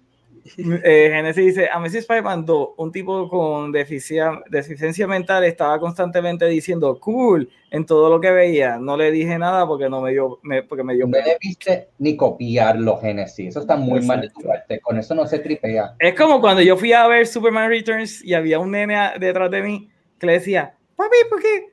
¿Por qué Superman hace esto? Papi, ¿por qué Superman hace lo otro? Y en una, papi, ¿por qué Superman vuela? Y yo, nene, pero tú nunca has visto nada de Superman en tu vida. ¿Por qué Superman vuela? Sí. Tú nunca has visto Superman en tu vida.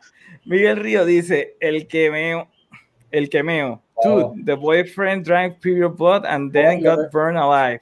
No. I mean, I guess, pero he had Sí. fun before he went out, so. Exacto. Al otro, y estaba como que eh, aturdido, Ujú. porque creo que estaba completamente inmóvil. Al otro no, al otro literalmente le abrieron vivo la espalda y le sacaron los pulmones, lo Tú dices- estiraron tú dices así y lo dejaron ¿verdad? colgando. ¿Verdad que el jevo exacto? Que al último le pusieron como un, un sedative, algo así, fue. Exacto. Pero, Pero, eh, I mean, que- he deserved it because he was a toxic man. So, Yes, he was a toxic man. Ajá. Gente dice, este Omar con Blade Runner 2047, una obra maestra que he visto a ton, a ton, like, he visto más de siete veces. Y yo estoy diciendo que la película está cabrona. Literalmente. Y es 2049, no es 2047. Eso es, eso es Cyberpunk, ¿no? No, eso no es Cyberpunk. No, Es- exacto. ¿Cuál es, cuál es el ver. 2047? Tiene que algo con, con 2047 que we're missing. Es 2049, coño. Sí, yo sé, no, yo sé que es Ah, 2049. ah, ¿no? lo que pasa es que hay un anime de Blade Runner que es 2047, que Ah, es una una precuela. precuela a, a la película, sí.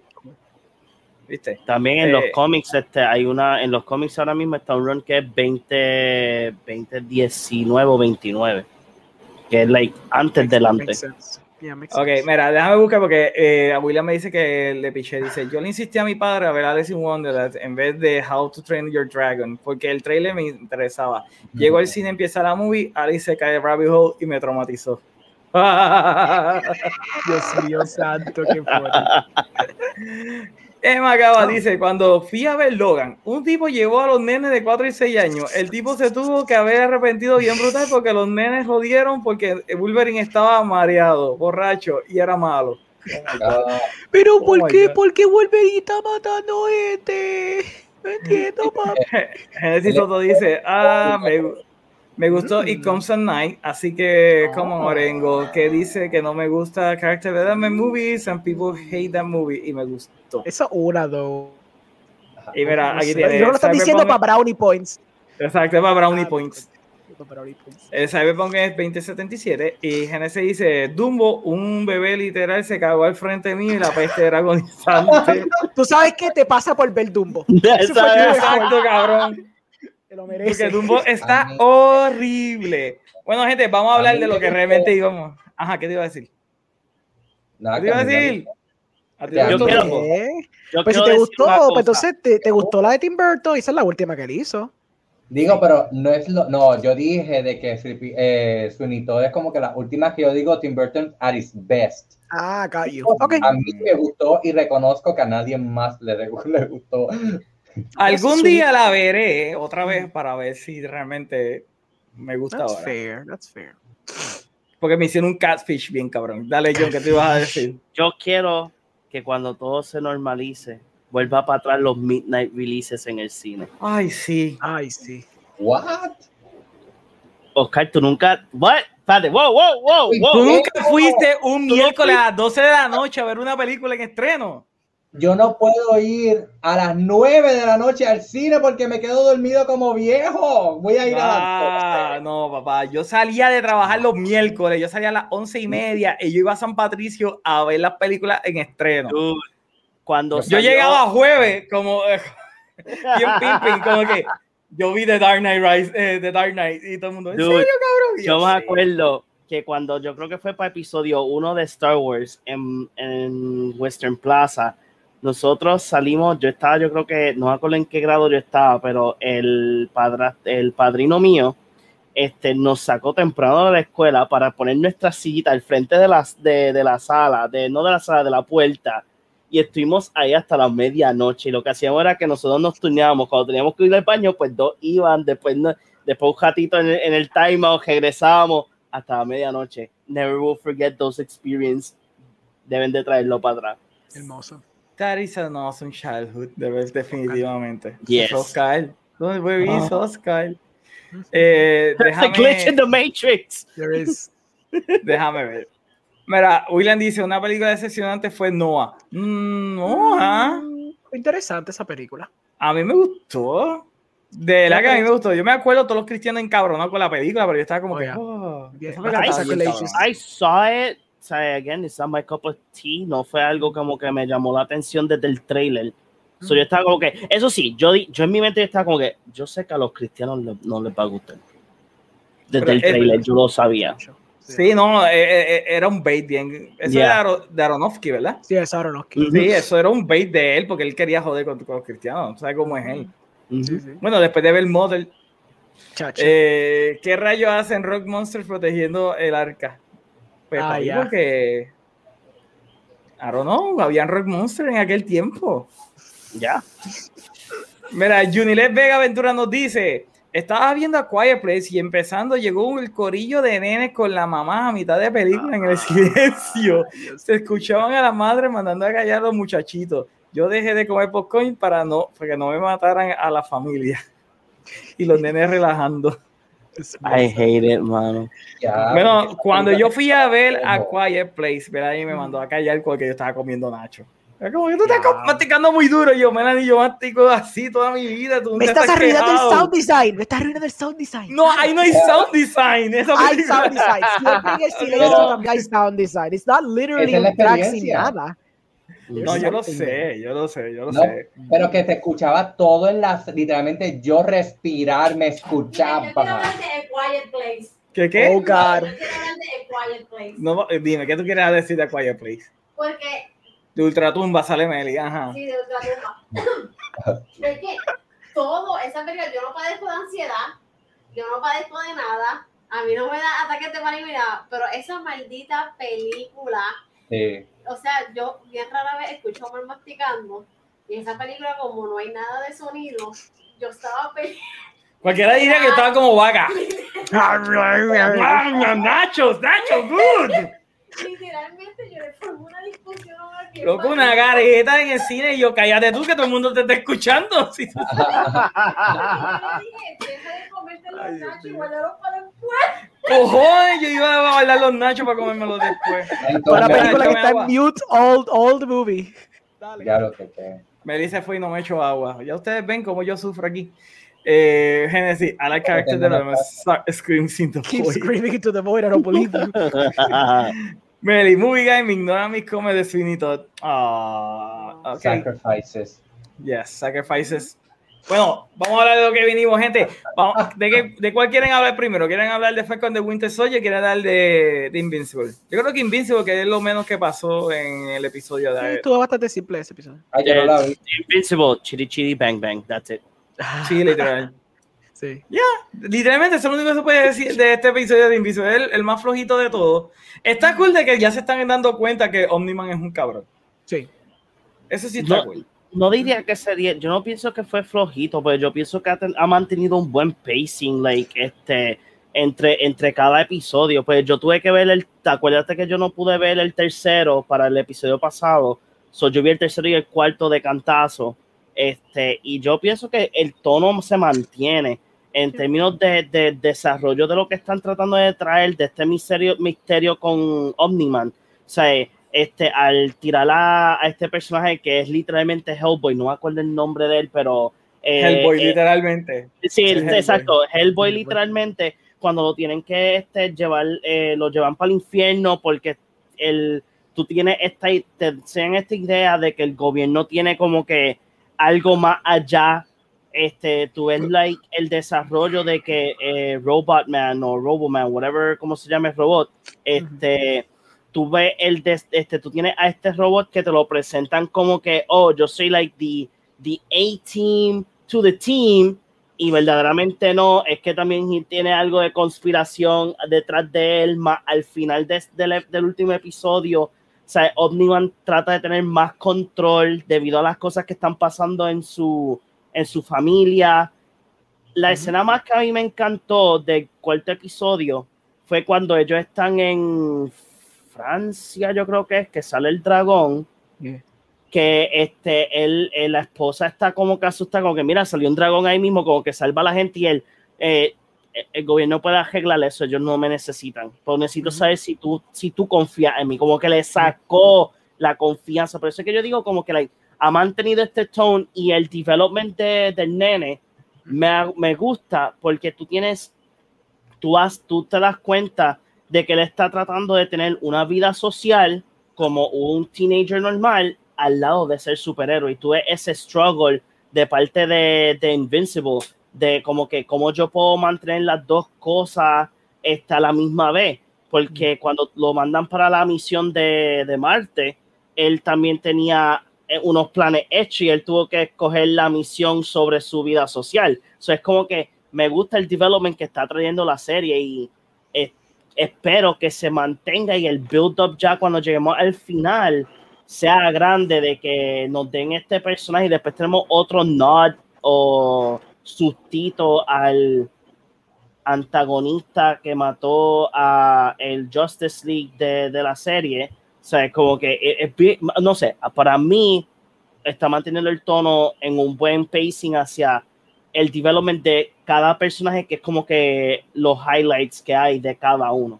Por eso es que digo como que mantiene ese pacing bueno en development hacia, lo, hacia ese final que maybe sea épico. Sí, no, este- el final de esta serie promete. Ahora, quiero decir algo. Ya de por sí yo sabía que Roboman tenía algo escondido cuando yo vi que era Zachary Quinto el que hacía la voz. Como que Zachary Quinto hace todos los personajes más shady de Hollywood. ¿Sabe qué? Yeah. ¿Sabes Zachary Quinto? Es malo. Es más, en Star Trek estoy seguro que Spock se le iba a traer en algún momento si seguía con Zachary Quinto. Oh. Anyway, Oscar, ¿tú tienes algo que decir de Invincible? ¿O no la viste? no lo No. vi, creo que lo siga viendo. Ah. ¿De verdad? ¿No te está gustando? Es que no me, eh, en, en verdad es choices y no es en chistes. Como que tengo mucho, mucho que no he podido ni ver las películas de los Oscars, o sea, no tengo tiempo. Y como eso mismo, no me agarró tanto lo suficiente como para seguir viéndolo, pues es media hora menos que puedo para otra cosa. Pero yo, 25 yo estoy minutos. con John. Lo que están haciendo con el carácter development del personaje de Invisible me gusta. Me gusta. Pero después sí, el episodio estuvo lentito. Fue un poquito No, lentito. sí. Like, yo no digo, yo digo que me gusta el pacing porque no te lo están tirando todo de cantazo. O sea, ellos te están. O sea, me, me, he dado cuenta que ellos quieren tratar de hacer un buen development para que si. Para cuando vengan para próximos seasons, pues cada season puede ser este. Este espectáculo bueno de, de esta, de esta franquicia, porque lo vemos con The Boys. Tuvimos un excelente primer season con un pacing bastante este, Rapidito, sí. Rapidito y después vas al segundo y el segundo tiene como que el slow y después va developing, developing hasta el final. O sea, por eso es que digo como que me gusta de que Amazon tenga este tipo de pacing en sus series de superhéroes, porque o te dan el fast pacing con un final, con un development bueno de cada personaje, o te dan un pacing elevado donde tú puedes disfrutar de cada personaje y puedes decir, ok, me gusta este personaje. O sea, es para la gente que pues que sean, que estén like, entrando a lo que es el superhero este de, eh, cinema o serie, ¿me entiendes? Y por eso es que me gusta el pacing. Y pienso que el final de este season va a ser bien épico para que después en el segundo season tengamos más personajes, un poco más de character driven este, entre Invincible, entre personajes que añaden en, en futuros episodios. So, por eso es que digo que el pacing está súper chévere. Por eso es que a mí por lo menos me gusta. Ok. ¿Y tú, Orengo, qué tú tienes que decir del episodio? Ustedes saben lo que pasa. Porque I feel que you guys know already.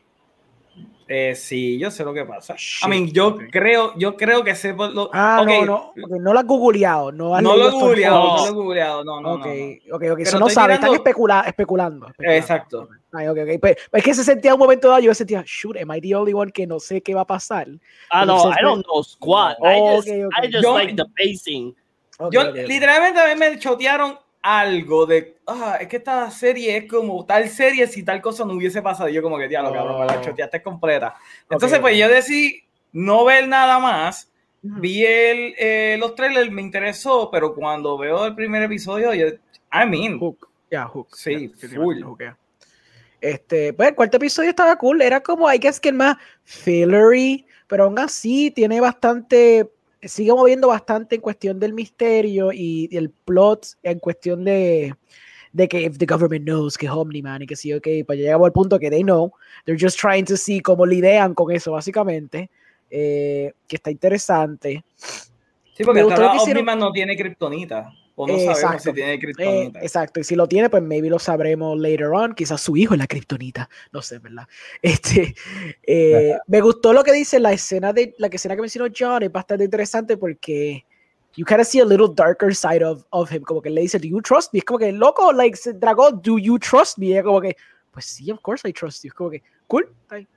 Ay. Que, todavía no- Are you gonna todavía do no. anything? Es como que, Eh, exacto, y no hace de nada vacaciones. eso. Estoy de vacaciones. Sí, como que estoy de vacaciones, go- eh, let them earn their keep, algo así, o let them earn their, their pay. Ajá. Ajá. Lo cual, you know what, even, even in a twisted kind of way, punto válido. So, Yeah, se la true. puedo dar, se la puedo dar. Este, it is interesting, y esto es algo que no, no lo tocamos la última vez. I am very curious de por qué Omniman no estaba realmente nunca como parte de los miembros de ese Justice League. Él era como que el Justice League y Omniman se colaba. Incluso el primer episodio te da hints de que hay algo, hay una relación media rara entre ellos, que no se discute porque claramente explotaron en el primer episodio, eso realmente no vas a saber, a menos que te dé algún tipo de flashback o Omniman de la boca para afuera te diga. Eh, pero eso me está bien curioso. Y me está curioso también porque entonces eso del gobierno, es como tú dices, no tienen como que un contingency plan para él, because it's like the worst case scenario básicamente, por eso es que están ahora tratando de buscar cómo, cómo lidiar con él. Me gusta también la storyline que está pasando con basically el Teen Titans de este mundo. El robot está cool, me gusta como que esa cuestión de que el robot es weird double agent y qué sé yo. Me gusta... Pues, Monster está- Girl está cool el personaje. Ah, Monster Girl, el personaje Yes, Girl Que- súper que tiene- interesante. Tiene, como 25 años, pero parece una nena de, de 14. Y está weird de que Rex le está tirando y yo como que, what? Me gusta que basically todo el mundo tiene límite a su poder, excepto por lo que parece, maybe Omniman no tiene y maybe Invincible, pero me gusta que todos ellos tienen su límite. Como que pueden dar caña por un jato, pero eventually por Ujú. alguna X o Y no van a poder jalar más. Como el Monster Girl, es como que ella dice, yo no puedo hacer entrenamiento, aunque eso fue el episodio anterior, yo no puedo hacer entrenamiento como que tres veces a la semana, porque cada vez que lo hago me pongo más chiquita, voy a literalmente ser un feto si tú sigues insistiendo, so no puedo hacer esto. Oh, eso está interesante, cool. Este, pero ya, este episodio era bastante fillery, estaba cool como que el tipo yendo a Marte y todo, como que el side quest que hubo en Marte y que sí o qué, pero a mí asumo que le están siguiendo los cómics bastante fiel. That could have been una cosa que quizás pudiera haber comprimido just a little bit more para encajar un poquito más del misterio. Porque bueno, misterio él lo dice que, ah. están cambiando cositas del cómic, pero que a él le está gustando. Sí, actually, yo me puse a ver reviews de esta serie y todo el mundo está flipping out porque apparently, pero esto la gente lo sabrá y maybe Miguel nos puede contestar. Eh, apparently, este show es 2SJW para lo que era el cómic. Y yo vi comment tras comment tras comment tras comment diciendo lo mismo, diciendo, ah, este show metiéndole freaking social politics en 2021, qué porquería, yo amé tanto el cómic, el cómic me lo jugaron en esta serie, yo voy a ver, yo vi más que el primer episodio, eso fue suficiente para yo darme cuenta qué basura es este show, bla, bla, bla, y eran comments así, y no eran como que un, un, un bot account y la misma persona haciendo la cosa, eran diferentes personas dando relativamente el mismo argumento, pero daba, citaban ejemplos diferentes o momentos donde pararon en la serie, pero mucha gente estaba argumentando que este show es 2SJW. Y yo pensando, yo no sé si a usted le pasó, yo no sé dónde demonios está el SJW en este show.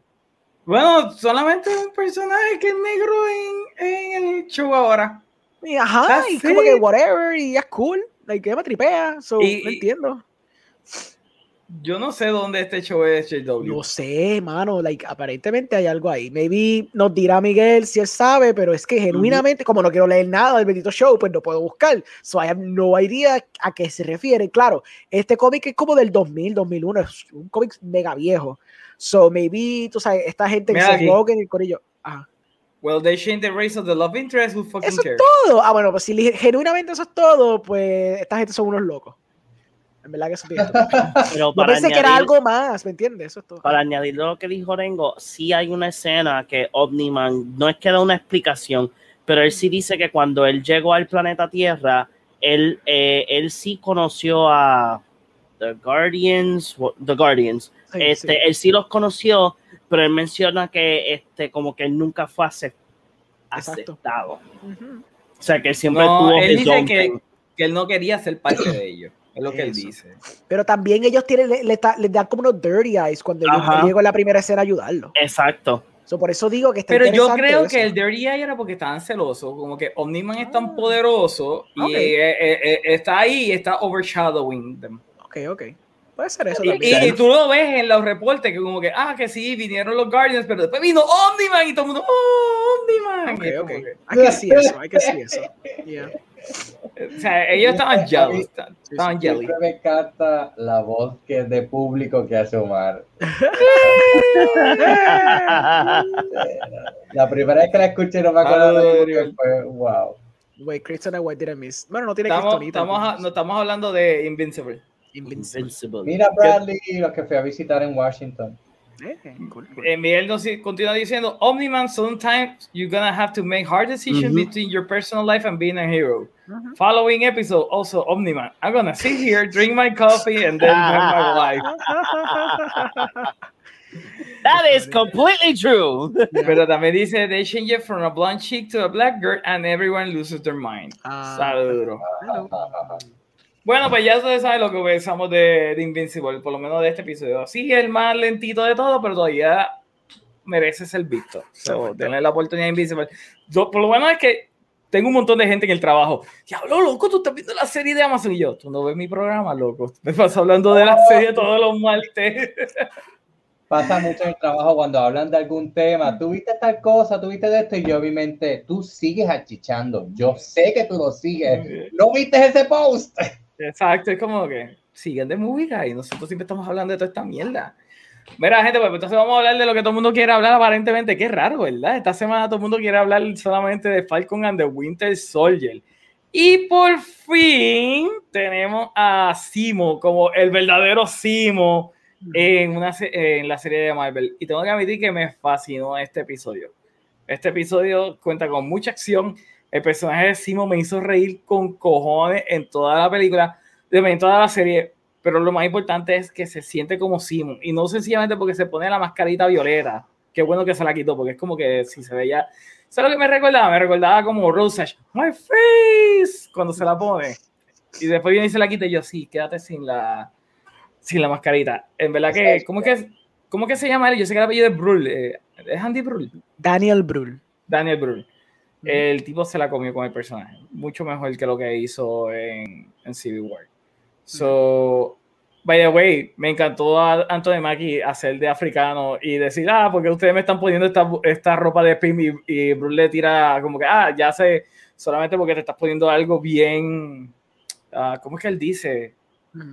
Accurate, African accurate, ya tú estás diciendo que es de Pim y yo como que, damn, eso es un burn. Yes. Oringo, ¿qué te pareció el episodio? Quiero mencionar algo spicy antes de, creo que fue Doomcock esto es un rumor, son de esos rumores raros de Doomcock. Él reveló que había, que sabía, que alguien le había expoliado los números de cómo está corriendo esta serie y que parece que fue para episodio 3, estamos en el 3, no mentira, para episodio 2. Ellos parece que, Disney parece que tiene un mecanismo donde puede contabilizar cuando la gente tumba el episodio. Como que si lo están viendo y lo paran y whatever, lo ven después, whatever, que sigue. Pero ellos parece que pueden contabilizar como que puntos donde la gente para de ver el episodio. Apparently, alegadamente, mucha gente tumbó el episodio en, en el, tumbó el episodio de episodio 2 en la parte de cuando Anthony Mackie sale de hablar con el Captain América negro y la policía lo para. A lot of people oh. apparently tuned out en ese, en ese momento, como que el punto, el punto de esto era ese. Y que como resultado ha dipiado mucho los viewers de episodio 1 al episodio 2 al episodio 3. Granted, estos son rumores de Duncock, yo no sé, pero contra él, siempre saca unas cosas y de repente sale que es verdad y tú como que... Mm, pues por eso mismo, I, yeah, I don't know how true this might be porque esto es algo que probablemente Disney nunca te va a revelar. Pero maybe cuando salga el show entero, whatever, quizás la gente cuando diga sus comentarios, que sí, ok, y diga, diablo, ¿verdad? Como que ese show, episodio 2, cuando hicieron esa bobería, yo no pude. Que si me se acuerdan, yo como que mencioné que era un poquito too on the nose. No es que no me molestaba la escena, es que era too on the nose para lo que estaban haciendo, pero, again, yo entiendo que como Oscar dice, es algo que por lo menos se tiene que presentar, se tiene que enseñar, porque es algo que, you know, it's things that happen en la vida real. Este, pero que aparentemente, pues como que mucha gente como que en ese punto y lo tienen aparentemente programado en esa aplicación o whatever que tienen, algoritmo, que tumbaron el episodio ahí mismo. I don't know. Pero anyways, el mm. show. Uh, estaba cool. I, I liked it. Me gustó como que en la progresión de la historia, qué sé yo. Eh, yo no, no leo mucho Marvel, so no sabía como que Simo era así. Yo, mi, mi presumption siempre era que Simo era como en Civil War, porque ¿qué voy a saber yo? ¿Me entiendes? Eh, se nota que le hicieron un mega con a él como personaje. Sí. Sí, le hicieron un mega red. Cuando el tipo está montado, montándose el avión y te dice, yeah, play, es como que, I'm a Baron. Y yo me quedé como que, oh my god, he's actually supposed to be a Baron. That's why he's called Baron Baron Simo. es, como, que, ok, Omar, es como cuando me te dice Doctor Doom, he's not, he doesn't have a PhD. O sea, oh, sí. sí, él tiene PhD. En astrofísica o lo que sea que tenga él, el cabrón un poquito. Ok, alguien nos va a decir cuál es el cuál es el PhD que él tiene. Está bien. Fine, fair enough, pero I don't see him, you know. No es que es un eh, doctor de literatura, ok. Está bien, exacto. fine, fine, fine. Pero cuando dice Baron Simo, yo pienso que son de esos nombrecitos de villanos. No es que yo presumía que era un Baron de verdad. Either way, estaba y eso. Y, que, okay. y el tipo pues se vivió el papel. Se nota que como que al momento que le dieron más libertinaje en cuestión de que le dijeron, mira, like, esto es más light, tu personaje ya no es full evil, so un poquito más light en el tono y tu personaje ya eres más antihéroe, pues como que eso vivió full y me gusta porque pues, se vivió full el personaje. Um, me dio un poquito de whiplash porque este episodio, como estaba juggling un montón de locations y un montón de personajes, pues como que está un poquito perdido. Porque introducieron a Van te introducieron más de los terroristas, te introducieron más del Captain América, te introducieron la, la muchacha. de los piratas. los, piratas, Exacto, y la muchacha, que es la, la, la, nieta de, uh, de Agent no, La, la, tía, la sobrina nieta. Sobrina nieta. Sobrina nieta de Aaron Carter, que la volverá a regresar al show. Que esa secuencia de acción, super cool. Me atrevió un montón la secuencia de ella, estaba súper bien hecha. Se nota que le metieron caña a la cuestión de la coreografía, me gusta eso, que le están metiendo caña más a eso. Pero tú te diste Este- cuenta que este Ajá. show es como que para enseñarte cuán mierda es la vida de los Avengers. Porque Oh, primero yeah. te enseña que no le pagan a, a- a Falcon y después te dicen que se olvidaron de ella full y después ya lleva Ajá, seis ajá. años allí en el mundo de... Son como los repercussions de que no considera a nadie, porque como tú estás viendo las cosas bien high scale y la escala bien grande de todo lo que está pasando, de los aliens, invasion, todas esas cosas, tú no piensas como que en The Little Man y las cosas simples que supone que estén pasando. Era como que, como que, yeah, hay un. Pensé un ejemplo y se me fue ahora mismo el ejemplo que estaba pensando. Pero es como tú dices, es algo que no se considera mucho, este, pero es interesante verlo aquí. Está cool que lo están explorando porque todo el mundo piensa como que estas cosas, los titanes, esta cosa, el superheroism, pero ahora que tienes el break de contar esta historia más small, que, este, small scale, pues puedes entonces meter esa crítica a, a- a la, a la- a la narrativa grande de lo que es Marvel. Ah, me acordé ahora. Es como, aunque no lo hicieron tanto, pero me recuerdo que por lo menos los shows de Marvel de, de Netflix lidiaban un poquito con el elemento del aftermath de lo que Sí. pasó en New York. So, está cool que, cara, como tú dices, volvieron a, a coger ese elemento de what happened behind the scenes, qué pasa después, qué pasa con The Little Man, porque tú no estás pensando en esas cosas, estás pensando en Iron Man haciendo sus 30 mil boberías, estás pensando en Thor, hangueando en Ragnarok o whatever, y en Valhalla digo, pero tú no estás pensando como que, ¿qué le pasa a Winter Soldier and his nightmares? ¿Qué es la que hay con él? Pero está cool, eso me tripea. Tú sabes que el, el escritor de la serie, el showrunner, supuestamente recibió un montón de llamadas de higher-ups en Marvel, incluyendo a Kevin Feige por la escena de que no le pagaban a Falcon. Pero De yo que- creo que Feige tenía que saber que eso pasa, eso venía. ¿Tú no crees que Sí, pero- de esos artículos? You know what I Pero lo que, lo que él dice, lo que él dice que Ah. le pareció curioso de que esa escena tocara tanto pressure points en- dentro de Marvel. Qué curioso. Que No, yo sí, yo todo como que, pero pero, pero ¿por qué tú vas a hacer esto? Porque le estaban tratando de él como que otras ideas y él no, vamos a Sí, hacer sí. esto de que no le están pagando. Sí, es, es interesante, es relatable. I mean, cuan- yo, yo sé que un survey, no me acuerdo So- qui- quién fue que lo puso. ¿ah? Eso me, da- me lleva a pensar que el Fund for Hero fue una, una sugerencia de algún ejecutivo de Marvel y el cabrón lo tiró. No hay Sí, tal cosa como un Fund from Heroes o algo así. Sí, sí, es verdad. Ya, I mean, lo digo porque ah, fue este survey que creo que fue Circular Talk, que lo dijo en YouTube, que como un porcentaje alto, 78, 80, 85% de, de la gente hate the rich. Es algo bastante universal. We Sí. hate the rich, we hate el sistema capitalista horripilante que vivimos.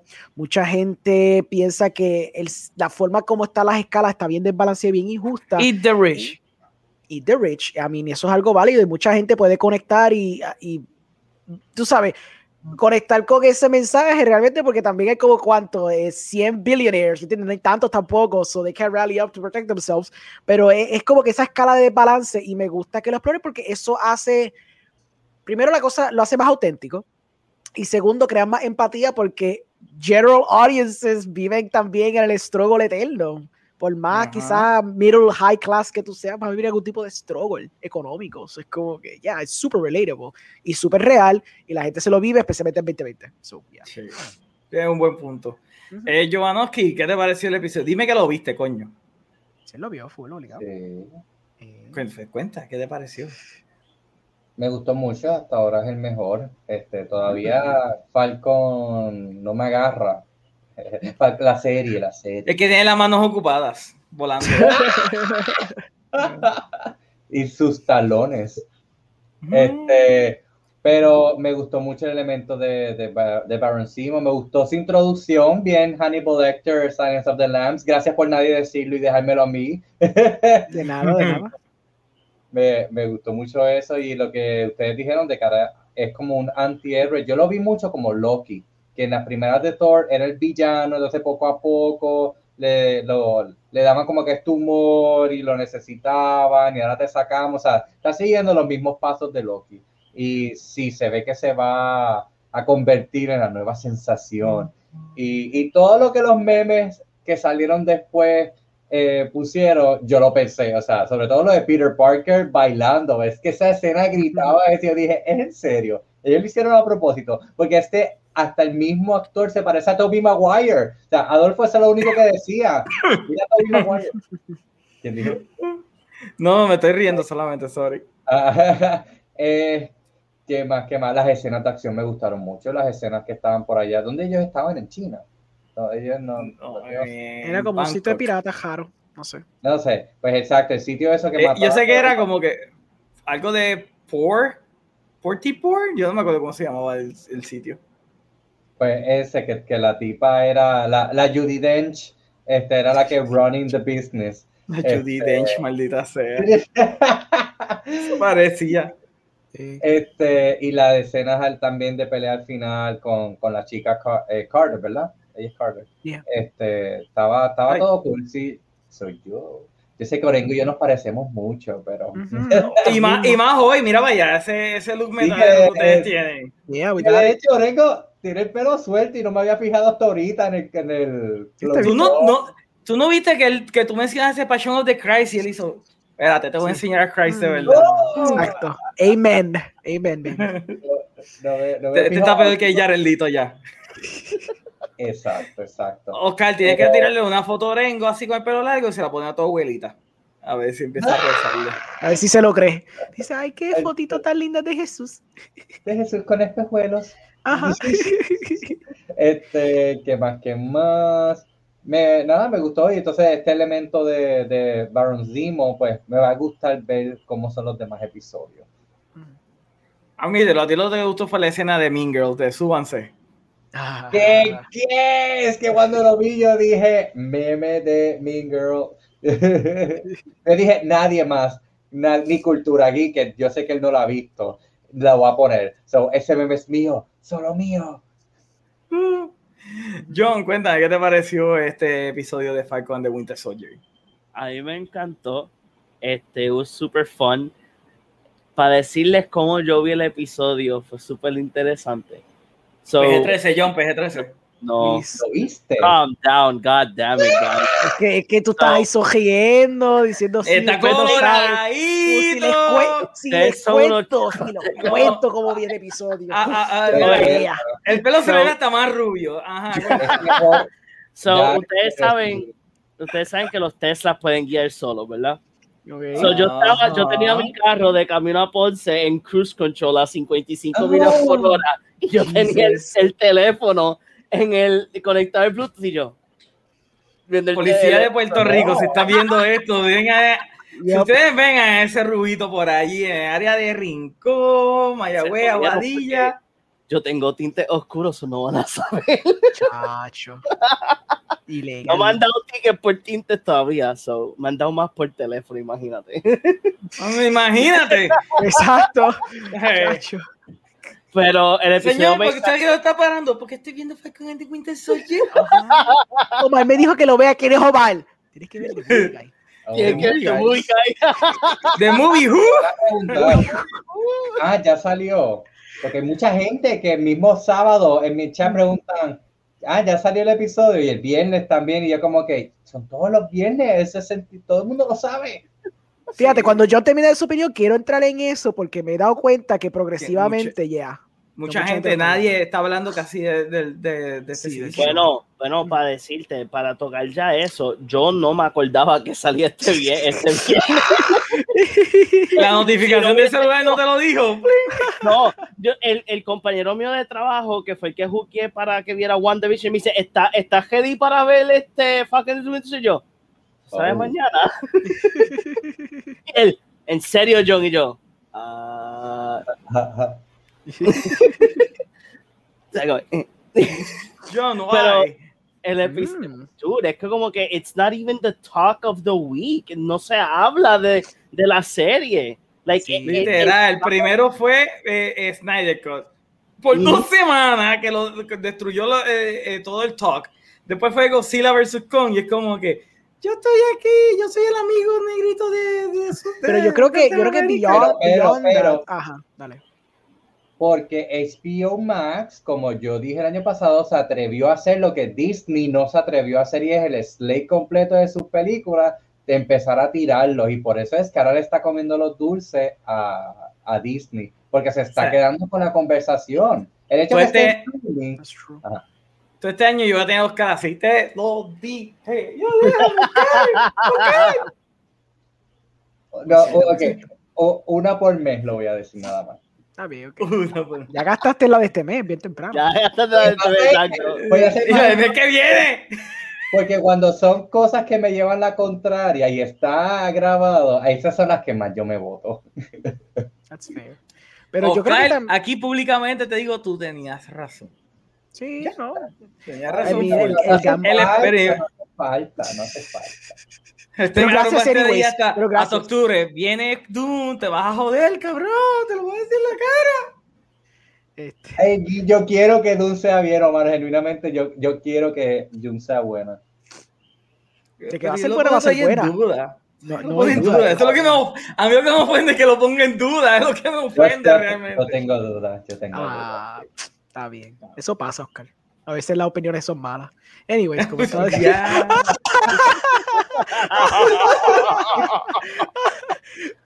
Mira, qué raro que Oscar no lo dice.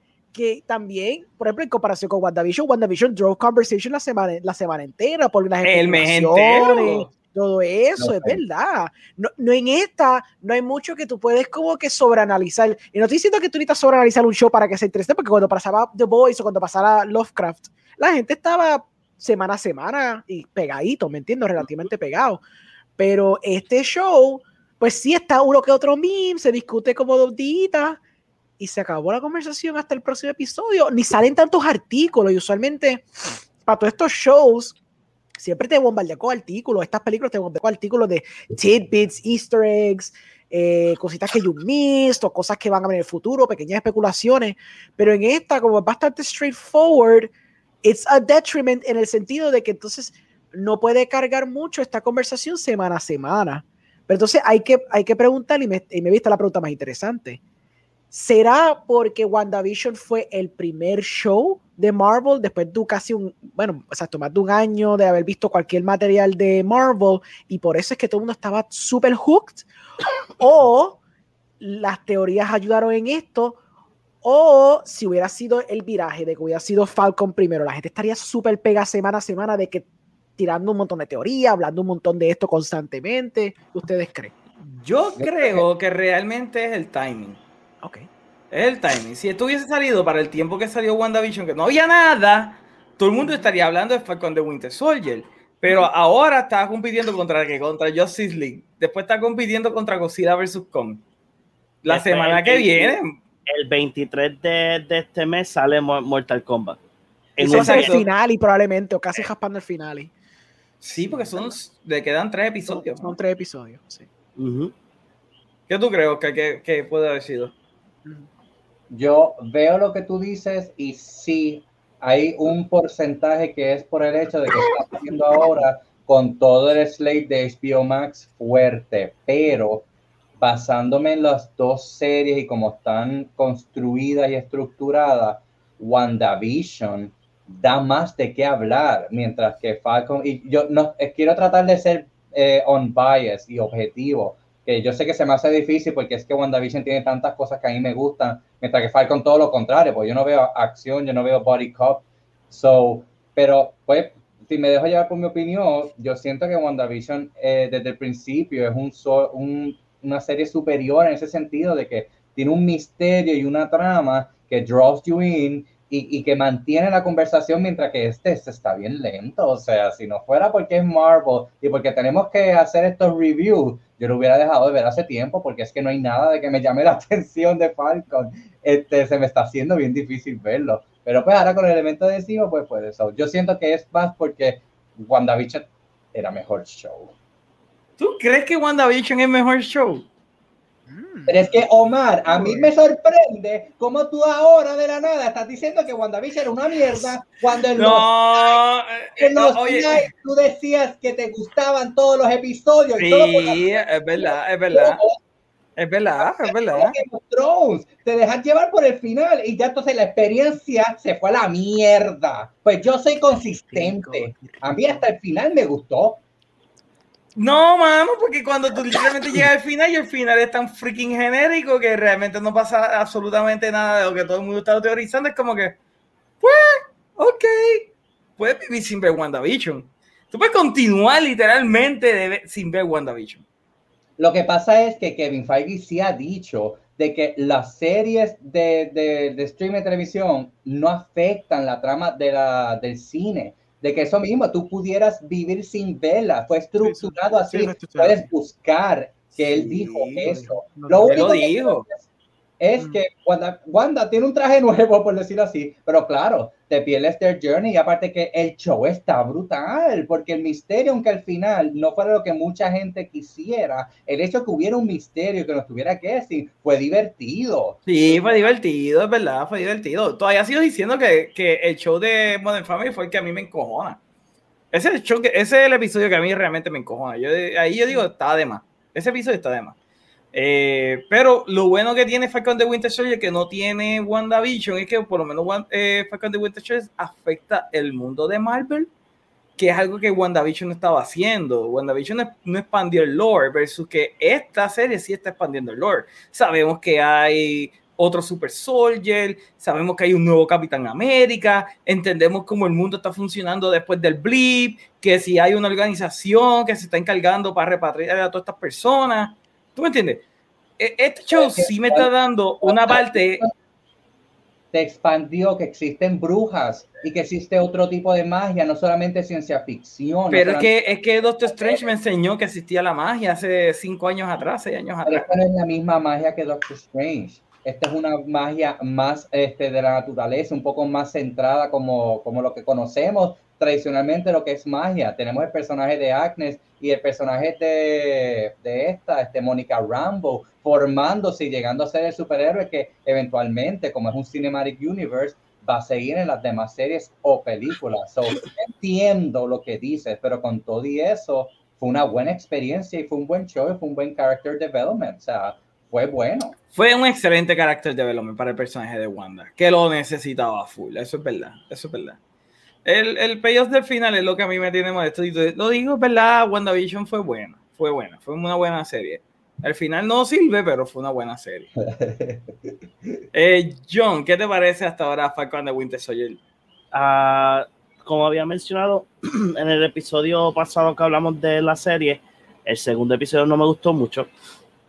Este sí me gustó. Eh, al darnos como con un look más grande de Simo, fue sumamente este, fun. eh, la, la pasé bien, me reí. Eh, ver cómo Bucky y Falcon tienen que ser como que Bucky pues tiene que volver a ser The Winter Soldier y después Falcon tiene que como que ser este pimp que ¡Es un pimp!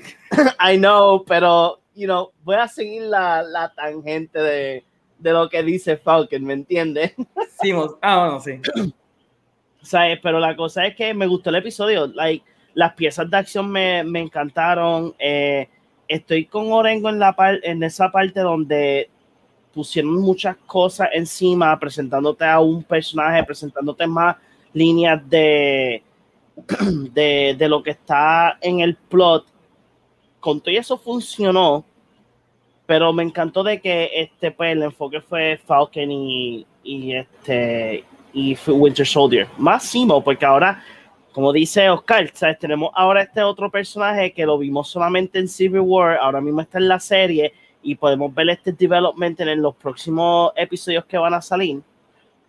claro, no va a ser mucho, lo que quedan son tres episodios, pero still, o sea, podemos ver más de, de Simo. Eso significa que maybe en futuros proyec- proyectos lo veamos.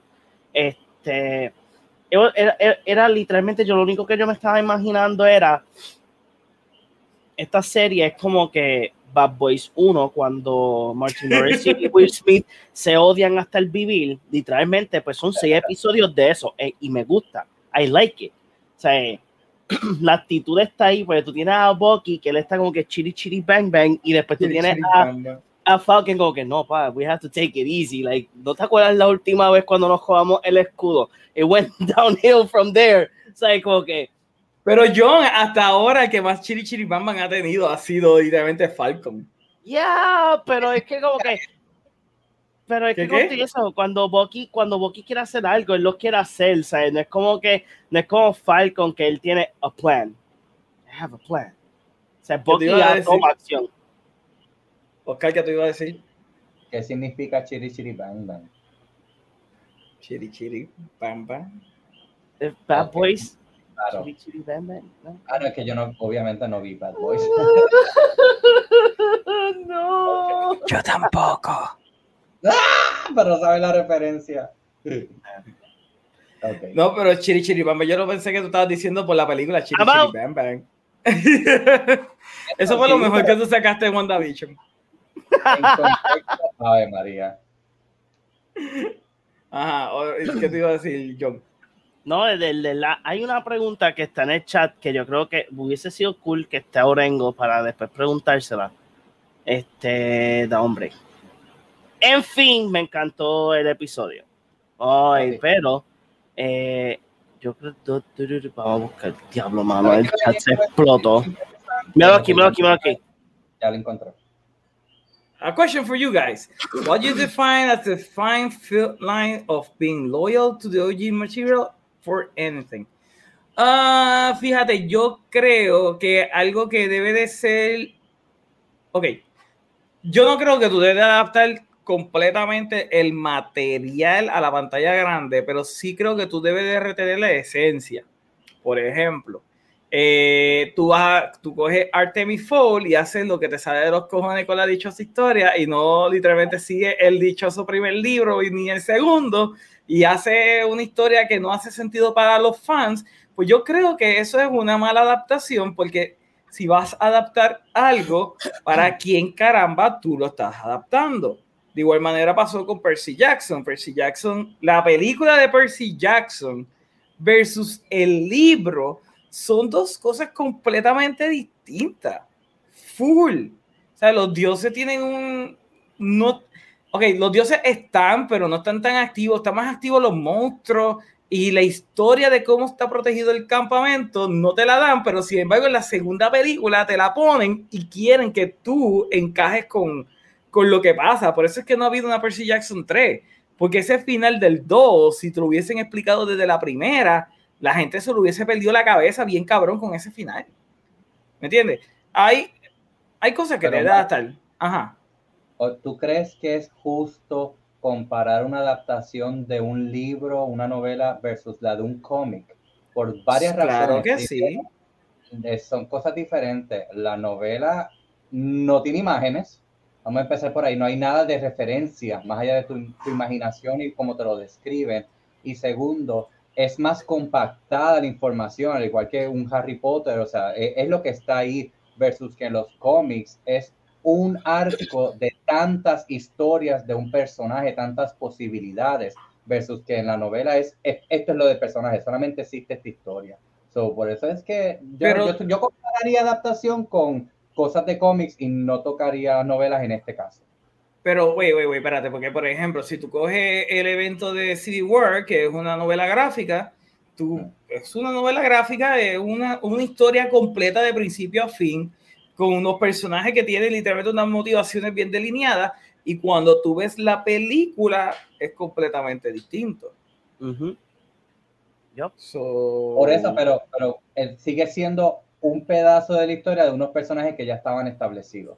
O sea, por eso te digo que, que si va a- que esta contestación de Bradley se puede contestar mejor usando referencias, cosas de cómics, versus no tocar novelas como Artemis Fowl y Harry Potter, etc. Ok, Kikas. Kikas. ¿Verdad? Es, es una novela gráfica, es un cómic. Pero la película es una adaptación. Tomaron muchas libertades diferentes, porque creo que el, el cómic, si tú crees que Kikas es raunchy, el cómic es sumamente raunchy. Y con todo y eso, muchos fans del cómic aceptaron la película. Pero la estética estaba ahí. El look de los personajes estaban ahí. Las motivaciones eran las mismas. ¿Qué, qué podemos decir con eso, Oscar? No, a mí la primera, no he visto la segunda, de hecho, es un crimen. Vi la primera y, y Ah, me la encanta. segunda. La segunda Ah. se está perdiendo mucho. A mí me llama la atención el hecho que Jim Carrey, toda la controversia que después que la hizo se echó para atrás. Este, me, me gustaría verla por eso, por ver qué es lo que él hace en este mundo. Pero la primera me encantó, me cogió por sorpresa y, y yo no estaba en contra de lo que tú dijiste. Yo te lo estoy diciendo que se debería contestar con algo que tenga que ver con ese género. Porque Ok. yo soy bien de género, pues porque también nuestras conversaciones lo hemos tenido. Yo no puedo comparar un Game of Thrones con Breaking Bad porque para mí no es lo mismo para nada. No, sí, pero la pregunta de, de, de él, yo me imagino que es más generalizada a lo que, a lo que vemos en adaptaciones. Por ejemplo, la película de Tomb Raider, tú tienes dos juegos que habían salido ya de este nuevo Lord de Lara Croft y en la película te dan esa sensación de lo que es Lara Croft en su, en su principio, pero después no te dan la, te, te quitan la sensación del misterio de, de lo del sci-fi, de lo que son estas tumbas míticas cuando te, cuando te implementan al final, que es ciencia, o que Sí. una, o que un- una, una condición que tuvo este, la diosa o la reina. O sea, es como que Sí, porque literalmente está, estás violentando el source material en Exacto. cuestión de, del- de la mitología que ya tiene el source material. Por eso la esencia es lo más importante. A mí, déjame ver. Yo, ah, yo pensé que tú ibas a decir Watchmen. Pero es ¿Por que qué Watchmen, Watchmen? ¿por qué Watchmen? Pues Watchmen literalmente tú puedes coger el cómic y decirles la eh, película. Es la película. Eh, cambiaron el final nada más. Ajá, cambiaron el final nada más. Ok, Porque pero- hasta cuando tú ves el Director's Cut, el Ultimate Cut, él añade el, el cómic dentro del cómic. Por eso, pero, ok, ¿tú consideras que, la- que Watchmen es una buena adaptación, es un buen ejemplo de adaptación que es exitosa? Sí, pero como, como Bradley está pre- preguntando cuál es la línea fina. Porque Parece Watchmen que- es. Exacto. Watchmen no es la línea fina. Porque Watchmen lo que hicieron fue adaptar el cómic eh, eh, completo como está. Literalmente tú ves el Ultimate Cut y es el mismo dichoso cómic. Por eso dura cuatro horas. Ahora, eh, tú coges, eh, como te dije, Kikas. Pues ahí hay más libertades que el director tomó para esa historia que by the way, la película se empezó a trabajar cuando el cómic todavía no había terminado de salir, porque lo que pasa fue que Mark Millar y ay Dios, ¿cómo que se llama el director de Kikas? Bond, este Matthew no, know Bond. Matthew Bond, Matthew Bond y Mark Millar habían hablado antes y tenían sí el beat by beat de la historia, pero Matthew Bond se fue por otra línea y Mark Millar se fue por otra y con todo así los fans del cómic aceptaron la película. Mira, para que Orengo sepa de qué estamos hablando, so, Yes, salió esta pregunta. A question for you guys: What do you define as a as the fine line of being loyal to OG material for anything? Ok. Hmm. So, ¿qué, ¿Cuál es tu opinión, Orengo? Porque yo di un ejemplo, yo di Ah. el ejemplo de, de Artemis Fowl y el de ejemplo de, Percy Jackson. de, de Percy Jackson y Oscar me dice que no cuenta porque debe de ser algo más como de cómic, que los cómics, ¿verdad? Es una historia sumamente larga, que estos personajes tienen un sinnúmero de historias y de diferentes vertientes. Entonces le doy el ejemplo también de Civil War, pero me dice que aunque es una novela gráfica, eh, es lo mismo, los personajes ya tienen sus vertientes. Y yo, No, no, ok, no, es un buen ejemplo, es un buen ejemplo Civil War. Yo lo que quise decir era eso, la diferencia de novela con cómic o graphic Pero, pero es source material. Eh, La idea de source material es comic books, ahora me confundí. Pero yo que era source es todo. material. Es todo, lo que es yo todo. estoy planteando es que es, Mm. es diferente la adaptación de una novela versus un cómic. So, Oh, full. Por el hecho que sea una adaptación no significa full. que es Oh, no, no, full, full. Lo que pasa es que, como dijo Source Material, pensé que estábamos aglomerando todo eso. Cómics, eh, graphic novels, newspaper, newspaper articles, que literalmente he hecho películas de newspaper articles. so es como que de todo. Mi, mi, mi versión es, o mi opinión, es que el director debe de mantenerse bien cercano a lo que es la esencia del source material. Puede tomar todas las libertades que debe de tomar para el beneficio de la película, para el runtime, para el pacing y toda la pendejada, pero tú debes de mantener la esencia de lo que es intacta. Por ejemplo, en el caso de Percy Jackson, eh, Percy Jackson literalmente al final sale que él tiene el, el- el trueno cuando no te dicen quién realmente se robó el trueno durante toda la Ok. película. ¿Me entiendes? Ok, so yo creo que sí, la esencia es importante. También es importante, I don't know if it might be more important, el personaje o los personajes. Por lo menos tu personaje principal tiene que ser bastante auténtico al source material. Porque yo creo que la gente tiende a poder ignorar algunas cosas si tu personaje es bastante fiel a lo que es en el source material. Por ejemplo, Si Harry Capitán Potter. América fuera flamboyante, nadie le hubiese gustado. Exacto, Harry Potter, aunque Harry Potter son bastante fieles en los libros, pero han habido subplots que totalmente se cortan por tiempo, obviamente, pero, pero tú sigues bastante bien estos personajes, estos personajes son los libros, y te puedes comer bastante la narrativa, aunque esté bastante digerida, especialmente en las películas eh, más La adelante. Exacto, fíjate, que come bastante. no- ah, Ron, Ron no es los libros. De- mientras más siguen las películas, más se van alejando de lo que es Ron. Yo creo que hasta el mismo Prisoner of Azkaban, de que hay varias escenas que él en el libro eh, defiende a Hermione y en la película la tira para el piso de que tú si eres una freaking estofona, cállate la boca. Y es como que, ¿what? Ron no hace eso. Sea, porque Ok. lo volvieron más comedy relief en las películas, lo usaron como eso, cuando él es más desarrollado en los libros y es más allá que ese estereotipo de, de comedy. sí, fue Pero yo creo que en ocho películas Ron tuvo bastante desarrollo de personaje. No. Sí, quizás Bueno. algunas cositas que le, le, corta- le cortaron, pero no creo que le hicieron una injusticia severa a Ron. La- bueno, yo hay una injusticia severa que le hicieron a Ron y es que Ron tiene el complejo de que es el hijo que nadie quería, que lo que la mamá quería era una nena. Y eso es algo que lo mencionan en la última película y es como que... pero se siente a través de todas las películas, se siente. Ah, no, o sea, está implícito, ¿verdad? Está implícito, Sí, pero como quiera, pero no lo... Pues yo diría eso, maybe, maybe Harry Potter no fue el mejor ejemplo, pero, pero yo diría que sí. yo dije que no debería ser novela, porque si estamos hablando de, de cómics, se debería mantener ese género, pero fine. Es que como la pregunta dice of anything. Or- exacto, of anything. Of Por eso yo anything. asumía que anything goes. Claro, Ujú. como tú dices, adaptar Pues dale, una novela, pues cómics, ok, pues en cómics, um, ahí es bien complicado porque tú coges storylines masivos, entonces hay que condensarlo. Watchmen un ejemplo que aunque yo amo a Watchmen, mucha gente no le gusta Watchmen porque piensan que él no cogió la esencia de lo que era el graphic novel. Yo difiero, I feel que sí, pero hay gente que me argumenta completamente full y Si me lo han vieron dicho. la versión del cine, tiene la razón. That's fair, está bien, pero, pero it's still valid. I mean, si vieron la versión del cine y no le gustaron, ¿qué te hace pensar que van a decir después? "Mm, watch esa es la la versión todo el mundo director's vio. cut". Yeah, esa es la que todo el mundo vio. esa es la que todo el No, mundo vio, eso no hubo break ahí, para, re- para redención no hubo break. So, es como, como digo, like, yo amo Watchmen, a mí me encanta, yo siento que él sí cogió la esencia, pero mucha gente puede argumentar que él simplemente vio los paneles, los copió, hizo un copy-paste, eh, ¿verdad? Y, y ahí partió. Y, y pensó que eso era enough para justificar la existencia de la película, los personajes y todo lo que estaba pasando.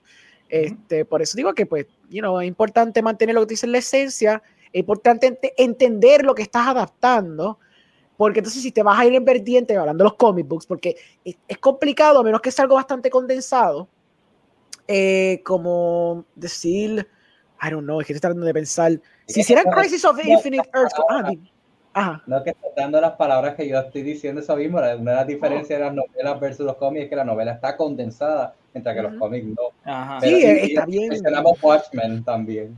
Sí, es que es bien, pero even then, Watchmen es 12, 12 issues, se puede condensar, pero aún así es difícil condensar 12 issues porque esos issues son bien cargados y tienen mucho. Sí. Y condensar 4 horas, él cortó chihinchan con cojones porque tuvo que hacerlo, no había break. Pero siento que bastante, you know, cogió como tú dices, como dices, la esencia. Yo creo que la capturó, hay gente que no. Un ejemplo interesante, pero yo creo que es que nadie aquí ha leído los cómics, corríjanme por favor si estoy eh, en lo de mal. El primer season de The Boys, cómo tiene la esencia del cómic, pero se ajustaron a los tiempos de ahora, ahora, eso con. Marvel y. Disney, y Me Too. Y es como que esa combinación de lo que estamos viviendo ahora, pero es que el cómic también ya lo traía. so, Yo no- Yo no puedo hablar acerca de The Voice porque yo nunca leí The Voice. Ujú. So, ahí yo no puedo decir como que, ah, hicieron un buen trabajo de adaptación o no. Yo puedo decir que la serie me encantó. Exacto. pero te puedo hablar de otros cómics que sí leí. Mm. O sea, eh, ok, Batman vs Superman y The Dark Knight Returns. Hay una muy buena adaptación de Batman Returns en esa. De The Dark Knight Returns. A mí es bien poquita la que hay. Es un fragmento. Sí, Para mí, no, no, no estoy hablando de la pelea, estoy hablando de ese Bruce. El Bruce viejo, el Bruce que está apestado eh, y es más violento. Pues mucha gente argumenta que aunque él, se, él cogió la estética de Frank Miller, que sé yo qué, ese Batman es más bien una deconstrucción de lo que es Batman, no es un Batman de Frank Miller, aunque yo sé que Frank Miller's Batman es una deconstrucción de Batman. Es una deconstrucción de Batman. Sí, yo sé, yo sé, yo sé, pero, pero digo, within el contexto de la película, porque como también Superman es una deconstrucción del Superman que usualmente tú sueles leer en el cómic, pues mucha gente le tira a Zack Snyder por eso es que a mucha gente quizás no le gusta tanto. Bueno, a Batman le encanta porque es Batman. Pero, pero hay gente que ha argumentado lo mismo de que ese Batman, aunque le gusta, es una deconstrucción del Batman que generalmente tú ves en el cómic, más allá de que simplemente es una adaptación del Frank Miller's Batman, porque él añadió otros elementos que no están en el Frank Miller's Batman. Son bien diferentes. Sí, pero la, la, esencia de que es un personaje, la esencia, un personaje viejo, veterano, que está apestado con el mundo y que tiene una visión diferente del mundo como la tiene Superman, pues. Sí, sí. Está ahí. ahí. Está ahí. No estoy hablando de la pelea, sí, la pelea estuvo cabrón, qué sé yo, y se puso el traje y, y, estuvieron los Sonic Weapons y toda esa mierda, pero la esencia de la película es de Daniel Returns en cierto punto.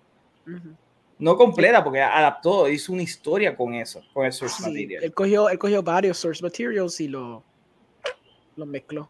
¿De dónde pensar en una película que sea. Pues Civil War dijeron ahorita.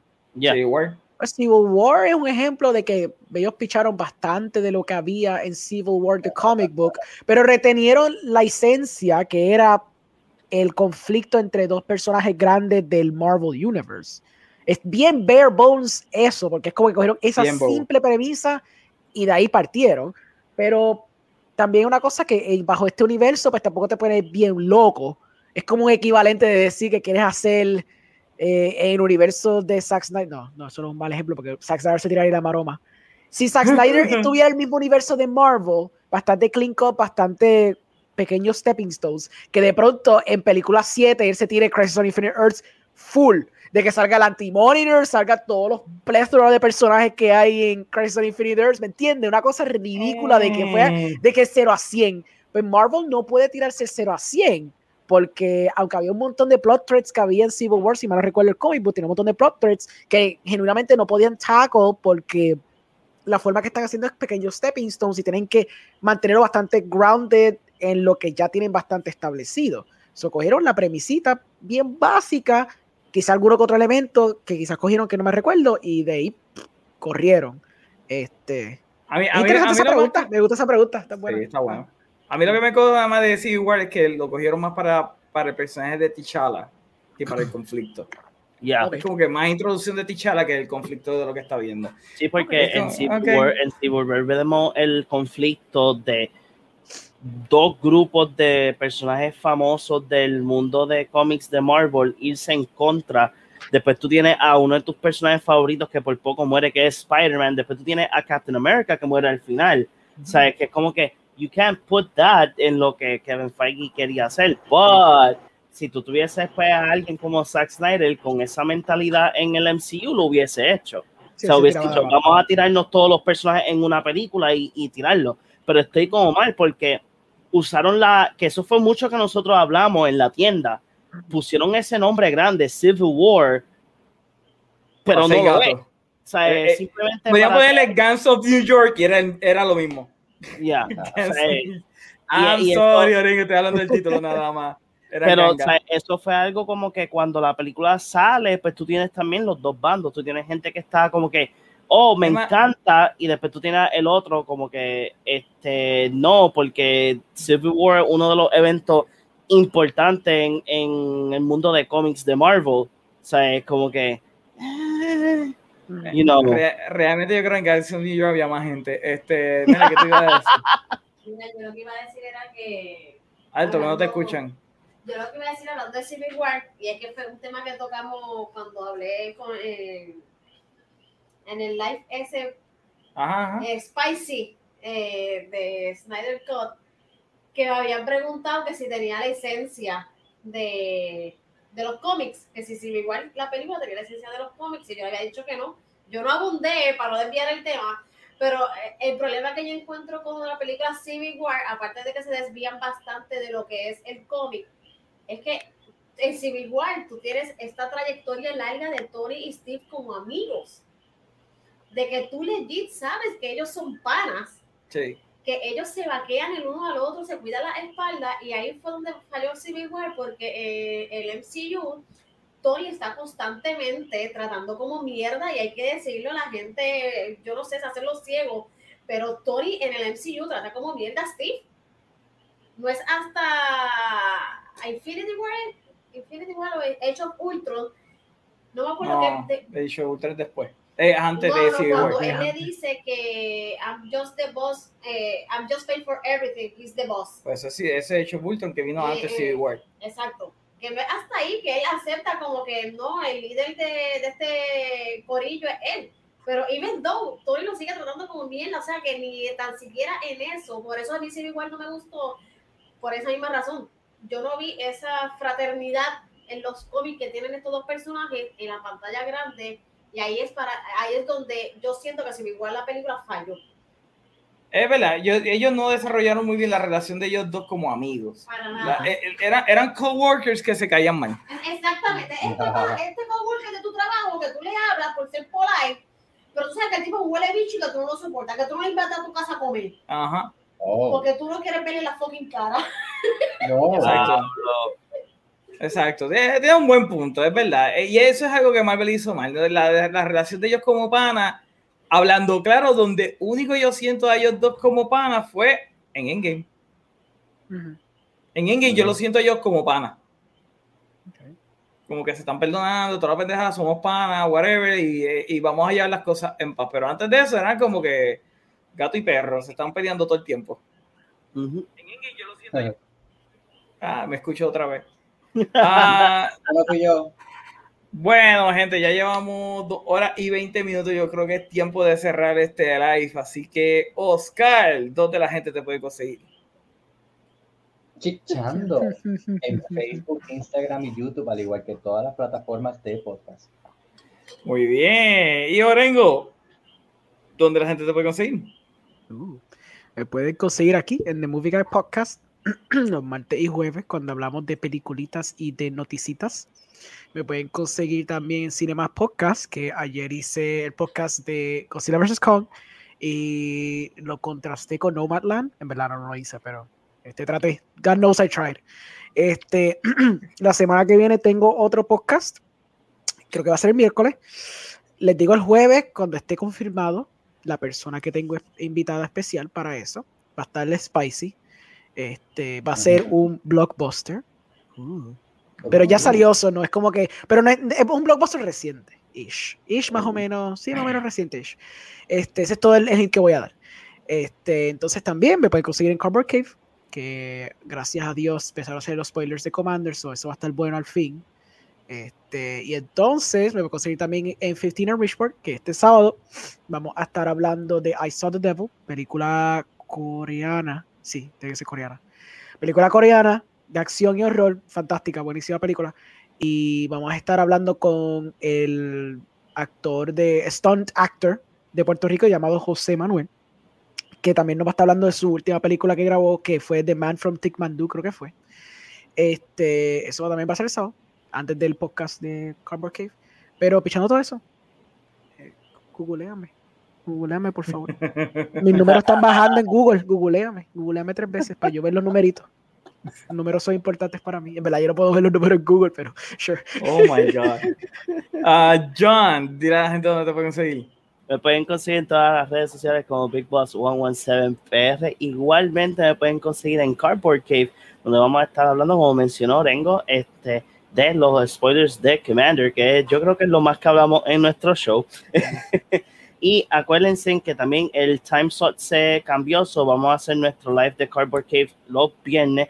eh, creo que a las ocho y media todavía no, todavía no hemos hablado de la hora, pero sé que es Sí. viernes. Sí. Este, y igualmente, eh, no sé qué día, pero probablemente el lunes o el mismo 23 vea Mortal Kombat a las 3 de la mañana para hacer el show. So, so este, el, vamos a estar hablando en Up Up Left Right de Mortal Kombat yet again.